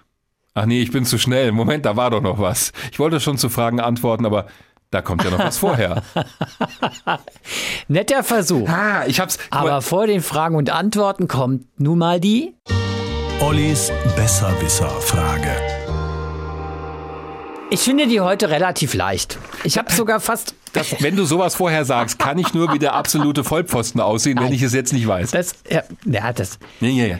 James Webb Richtig. ist das, würde ich jetzt mal sagen, aktuellste Teleskop, wenn es um Weltraumerforschung geht. Wir werfen jetzt mal den Blick ganz weit zurück in die Anfänge der Teleskope.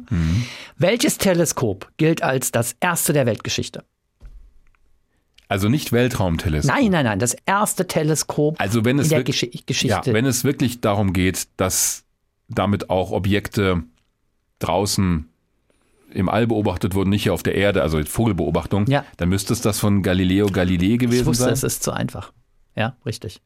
Aber wenn du so willst, Stonehenge, ne, das ist kein Teleskop. Das ist halt so ein Observatorium. Aber okay, das von Galileo Galilei tatsächlich, Ja. womit er ja sogar schon, das finde ich völlig verrückt, die Jupitermonde beobachtet hat. Und deren Bewegung und gesehen hat, schau mal, diese Punkte sind nicht immer an, an der gleichen Stelle. Die galileischen Monde, so heißen sie auch, die vier größten Jupitermonde, die konnte er schon entdecken. Und da hat er gesehen, das ist völlig, völlig bahnbrechend gewesen. Da gibt es so eine Art Minisonnensystem, die Monde, die um den Jupiter kreisen. Ja, und daraus kannst du alle möglichen Schlussfolgerungen ziehen, dass nämlich wir, die Erde, nicht das Zentrum von allem sind. Hatte ich mir extra rausgeschrieben, dass Galileo damit auch die äh, vier Monde des Jupiter entdeckt hat. Aber Es tut mir leid. Ich habe selber ja ein Teleskop schon Ja. relativ früh gehabt und ja, ja. hab Deshalb mir- kenn ich ja, das, ich hab das selber hab- gesehen. Das war jetzt schon auch nicht böse gemeint, als ich gesagt habe, ist wahrscheinlich zu leicht. Jahreszahl, weißt du auch noch? ich sage jetzt mal 1612.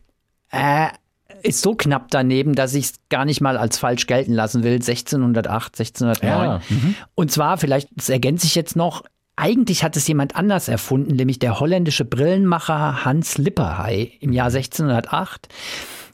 Aber das Teleskop wurde dann tatsächlich von Galileo Galilei weiterentwickelt. Und zwar so, dass er damit diese Beobachtung der Jupitermonde machen konnte. Auf Wikipedia habe ich übrigens gefunden, wie das ausgesehen hat damals, 1608. Also ein ziemlich unscheinbares, etwa 30 Zentimeter langes Rohr aus Papier mit Leder verstärkt. Mit insgesamt dreifacher Vergrößerungskraft. Ist Dreifach. Dreifache Vergrößerungskraft. Also, Erstaunlich. Okay. Damit kommen wir zu unserer War Rubrik. zu leicht, war zu leicht. Das War zu leicht. Ja, die nächste Folge kommt bestimmt. Damit kommen wir zu unserer Rubrik Fragen, Anregungen, Anmerkungen. Ihr könnt uns erreichen über hrinforadio.de, über unsere Mailadresse dort. Das wird uns immer weitergeleitet. Ist auch der beste und einfachste Weg. Oder ihr schreibt uns über Twitter. Zunächst mal eine Anmerkung zur letzten Folge über chinesische Raumfahrt. Unser treuer Hörer Norbert Bangert hat uns darauf hingewiesen, auch in seinem Blog, dass die erste große moderne chinesische Flüssigkeitsrakete, die aus der deutschen V2 entwickelt wurde, nicht R1 hieß, so wie ich das in der letzten Folge gesagt habe, sondern der Name ist Dongfeng. Ich kann aber auch erklären, woher das kam, denn wir haben ja erläutert in der letzten Folge, die R1 war nämlich die Rakete, die auf der V2 basierend in der Sowjetunion getestet wurde. Also viele haben ja auch die USA nach dem Zweiten Weltkrieg diese Technik von den Deutschen sich quasi einverleibt. Und diese Rakete, die hieß dann in Russland in der Sowjetunion R1 und auch in China wurde sie weiterentwickelt und der Name war dann Dongfeng. Ich kann aber, das habe ich hier tatsächlich mitgebracht, sagen, woher das kommt. Auf äh, Seite 38 in, dem, in einem der Bücher, das ich als Referenz für die Folge genommen habe, habe ich auch bei Twitter geschrieben, China in Space, The Great Leap Forward von Brian Harvey. Fantastisches Buch, gibt's auch schon wieder eine neue Ausgabe. Da steht unter dem Bild dieser Rakete, und ich versuche es mal so ein bisschen in dem Duktus amerikanischer Weltraumdokumentation zu sprechen, China's first modern rocket, the R1, based on the wartime German V2. Ja, die Bildunterschrift ist nicht ganz Das war exakt. groß. Also, Also, Danke. Und wir haben eine Mail bekommen von Jakob Regnard, der sich ganz offensichtlich ziemlich gut auskennt in chinesischer Raumfahrt, der auch uns hingewiesen hat auf viele, viele Wikipedia-Artikel zu diesem Thema. Der hatte unter anderem eine Ergänzung, Korrektur, ich habe jetzt weniger als Korrektur empfunden, sondern tatsächlich als Ergänzung zu der Besserwisser-Frage, wo es ja darum ging, wie man in China zu Astronauten und Raumfahrern sagt. So. Und ich hatte ja gesagt, es gibt mehrere Begriffe und hatte unter anderem den Begriff, ich spreche es jetzt mal aus, obwohl ich es nicht kann, Ilhang Wei genannt. Da sagt er, dieser Begriff wird überhaupt nur verwendet für russische und amerikanische Raumfahrer. Die offizielle Bezeichnung für die chinesischen Raumfahrer lautet Hang Tianwen. Auch garantiert total falsch ausgesprochen. Bestimmt. Ja, okay. Ja. Wenn du das sagst, Na, wir haben uns ja alter- ja, in der das- letzten Folge auch schon ich gleich das entschuldigt. für Mega, alle. ja, ja, Wollte damit auch nur klar machen, also A, etwas nochmal verstärken, was ich letztes Mal schon gesagt habe. Es gibt im Chinesischen offensichtlich viele Begriffe. Mhm. Und wenn jemand da wirklich, wie Jakob Regner das präziser weiß, gebe ich das sehr gerne weiter. Es geht nur darum, nochmal klar zu machen, es gibt in den Bezeichnungen offensichtlich sehr feine Differenzierung, was ich sehr spannend finde. Und vielen Dank bei der Gelegenheit an den Hinweisgeber Jakob Regnert. Kennt sich super gut aus in chinesischer Raumfahrt, ist da auch sehr engagiert und hat auf viele, viele Wikipedia-Artikel hingewiesen. Und hat dir, glaube ich, eine ganze Menge Links geschickt, weil du Stimmt. gesagt hast, chinesische Raumfahrt sei für dich so eine Blackbox, äh, wo ich gesagt habe, Formulierung ja, hat ihm nicht gefallen, ja. Ja, und da war noch Links. Ich glaube, er hat dir auch einen Link geschickt, wo du die Landung der letzten Crew von der chinesischen Genau. Raumstation live verfolgen konntest. Also da wird schon auch im chinesischen Staatsfernsehen entsprechend berichtet. Aber wir hatten ja so die Diskussion, äh, wie transparent ist das Ganze. Müssen wir nicht Genau. nochmal aufmachen. Aber es gibt tatsächlich, wenn du nachsuchst, zu chinesischer Raumfahrt auch Quellen im Internet, wo du relativ viel technische Infos dann auch findest. Unser Stammhörer Oliver Knieling hat uns eine Frage geschickt über Twitter. Ich würde ganz gerne, bevor wir zu den Fragen kommen, mal zu der eigentlich total ungewöhnlichen Abteilung Grüße für uns kommen, weil mir da wirklich Ja. was am Herzen liegt. Ja. Ja. Und zwar ganz herzliche Grüße gehen heute raus an Paul im Saarland. Unser wahrscheinlich jüngster treuer Weltraum-Wagner-Hörer und Fan, denn Paul ist gerade mal neun Jahre alt. Mhm. Finde ich echt Schöne Grüße auch von mir. Schöne Grüße von uns beiden an Paul. Und ich hatte mal Kontakt zu seinem Papa gehabt, der mir mal beschrieben hat, wie Paul zum Weltraumwagner gekommen ist. Finde ich eigentlich auch eine wunderbare Geschichte, kann ich vielleicht kurz erzählen. Bei einem gemeinsamen Männerabend auf der Couch, nämlich mit seinem Papa. Der Papa hat Weltraumwagner gehört und seitdem ist Paul dabei. Ich glaube, der Papa auch, aber Paul ist seitdem regelmäßiger Weltraumwagner-Fan, was neulich dazu führte, dass er, als sein Papa das WLAN sperrte, prompt protestiert hat und Papa geschrieben hat, ich habe kein WLAN für Weltraumwagner. Ja, Von daher nochmal der dringende Hinweis an alle Mamas und Papas. Nie das WLAN sperren, weil Weltraumwagner im Anflug ist. also, Paul, wenn du mal eine Frage hast an uns, wenn dich was besonders interessiert, melde dich. Du hast hier ab sofort VIP-Status. Sehr gerne. Damit kommen wir zu Oliver Knieling und seiner Frage.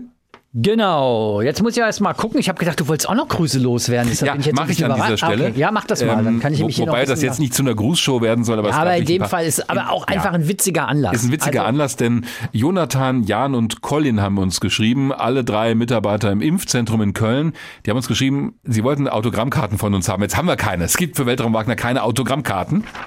Und deswegen habe ich einfach mal unser Titelbild äh, mit einem der total professionellen Farbdrucker hier im Hessischen Rundfunk ausdrucken lassen. Also im Büro von unserer Assistentin. Schönen Gruß an Jasmin.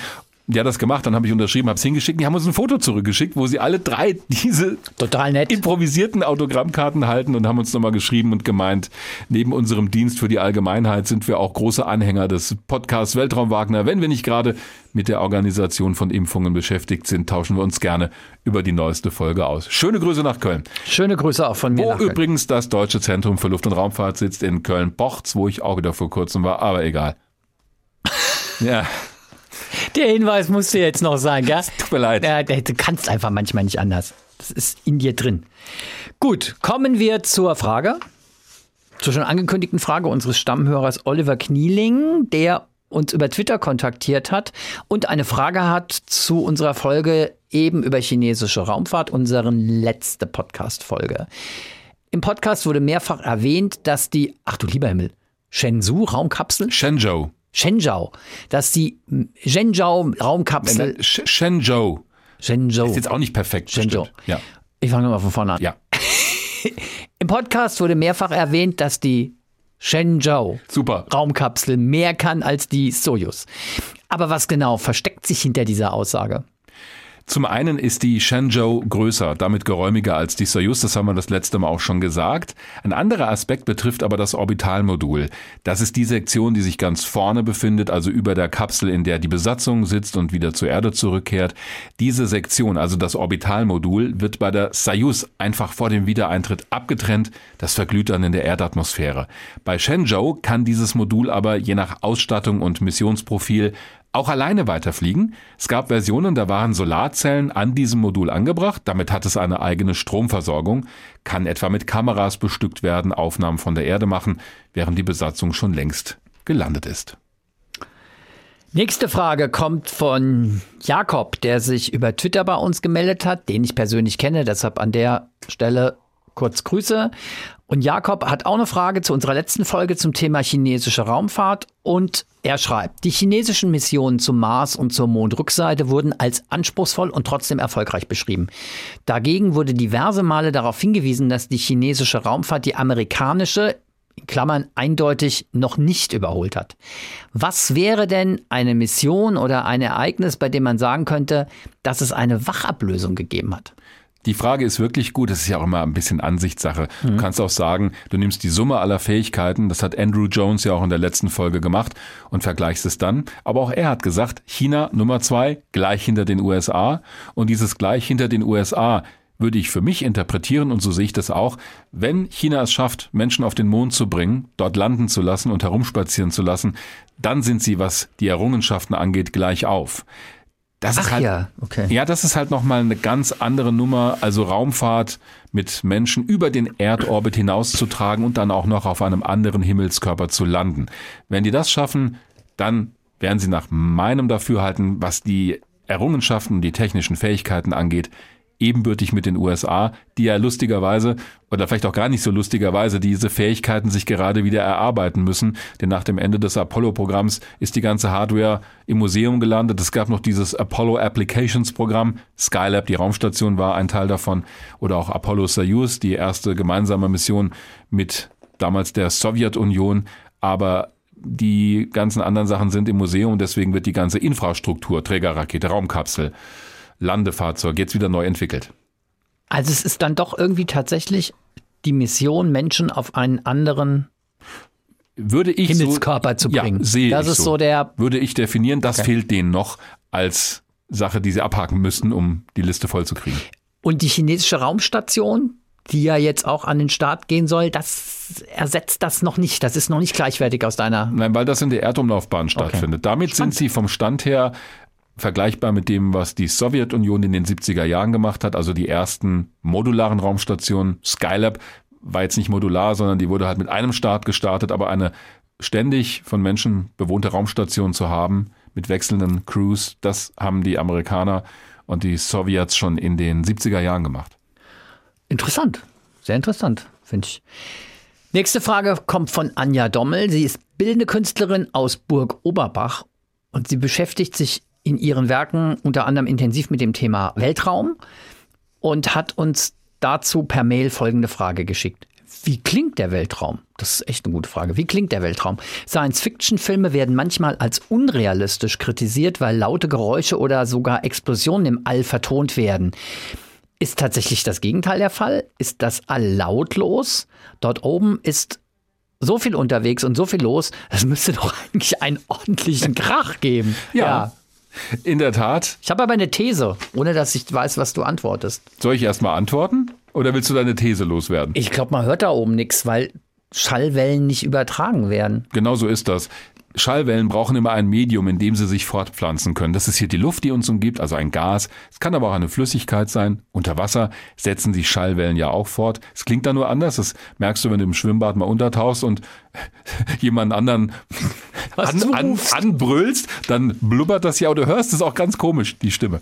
Das ist also der Fall, wenn du ein Medium hast. Im Weltraum hast du das nicht. Da ist ein quasi perfektes Vakuum und deswegen wird da kein Schall übertragen. In Hollywood ist der Weltraum natürlich laut, da zischt und knallt es ständig, aber das hat natürlich auch den Effekt, dich im Kinosessel zu fesseln oder zumindest zu unterhalten. Will ich gefesselt werden im Kino? Ich weiß es nicht. Egal. Also, es gibt ein paar Situationen. Das, das müde Lächeln hat Das mir gerade. auf so Ideen Gut muss man gefallen. erst mal kommen. Ja, ich finde immer, ich war, ich war gefesselt von diesem Film. Da denke ich, ja, hoffentlich konntest du danach wieder aufstehen. Na egal. Jetzt schweifen wir ab. Es gibt doch ein paar Situationen. Ich weiß es nicht, echt. Der Ja, Typ, Tut mir leid. hat manchmal Assoziationen. Also es gibt ein paar Situationen, wo es doch Schall im All gibt, etwa bei der Stufentrennung einer Rakete. Es gibt ein Video, ich glaube, es ist von Rocket Lab, das noch im Internet auch vorhanden ist. Da ist eine Kamera an der ersten Stufe angebracht, die schaut nach oben und filmt, wie die zweite Stufe zündet. In dem Moment, in dem das passiert und sich die Stufe trennt, hören wir auch ein kurzes Geräusch dieser Zündung und zwar, solange die Gase aus der Düse dieser zweiten Stufe die erste Stufe treffen mit der Kamera und dem Mikrofon. Denn dann hast du ja da eine eine Gasumgebung, also das zischt ja auch an dem Mikrofon vorbei, aber dann ist auch wieder Ruhe. Das ist wirklich so eine Ausnahme und ein Film, ein Kinofilm, und den finde ich wirklich fesselnd, um es mal so zu sagen. Ach, Naja, ich, ich finde ihn fantastisch.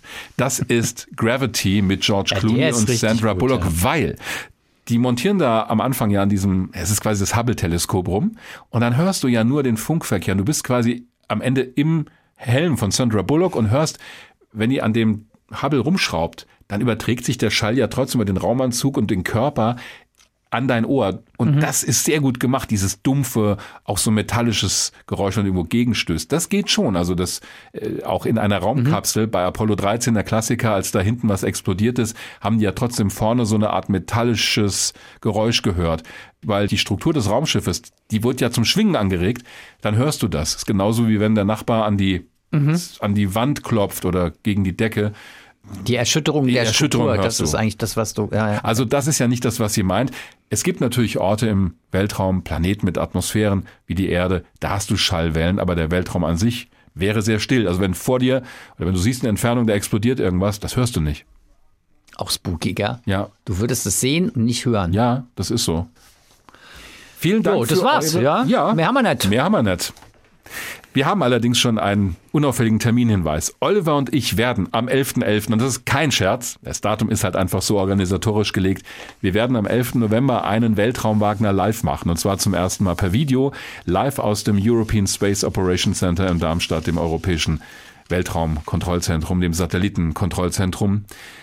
Darauf freue ich mich schon sehr. Es geht das da, wird garantiert gut. Geht unter anderem um die Mission von Matthias Maurer, dem nächsten deutschen ESA-Astronauten, der dann am 11.11. .11. schon auf der Raumstation sein soll. In der nächsten Folge wird es auch um diese Mission von Matthias Maurer gehen. Und am 11.11. .11. live aus dem ESOC, da werden wir noch mehr zu sagen. Da sind wir im Kontrollraum, gell? Hast, bin ich ja noch, du warst ja da wahrscheinlich schon ein paar Mal, wenn Sie, aber. Wenn Sie uns da reinlassen. Ja, Sie, Nein, es geht natürlich auch darum, wir machen ja auch gerne mal Präsenzveranstaltungen, ja. wo wir äh, Zuschauerinnen und Zuschauer einladen. Das geht halt nicht wegen geht Corona. Noch nicht, überhaupt, ja. dass wir ins ESOC rein dürfen mit ein bisschen Technik-Crew, das ist schon das höchste der Gefühle und den Gesprächspartnern, die wir dann haben. Also deswegen geht es nicht als Bühnenveranstaltung zum Beispiel, aber live ich bin ja, da, du warst sehen. ja da wahrscheinlich schon ein paar Mal, aber ich bin da noch nie gewesen. Ich bin es ist interessant. mega ist neugierig und ja, total gespannt. Freu mit mich, Recht. Freue mich total drauf. Ich mich auch. Ich hoffe, ihr freut euch auf die nächste Ausgabe von Weltraum Wagner und hattet natürlich auch mit dieser viel Freude. Das hoffe ich auch und freue mich, wenn ihr das nächste Mal wieder dabei seid. Bis dahin. Macht's gut. Weltraum Wagner. Der Podcast des Hessischen Rundfunks zum Thema Raumfahrt mit Dirk Wagner und Oliver Günther. Immer am letzten Dienstag im Monat.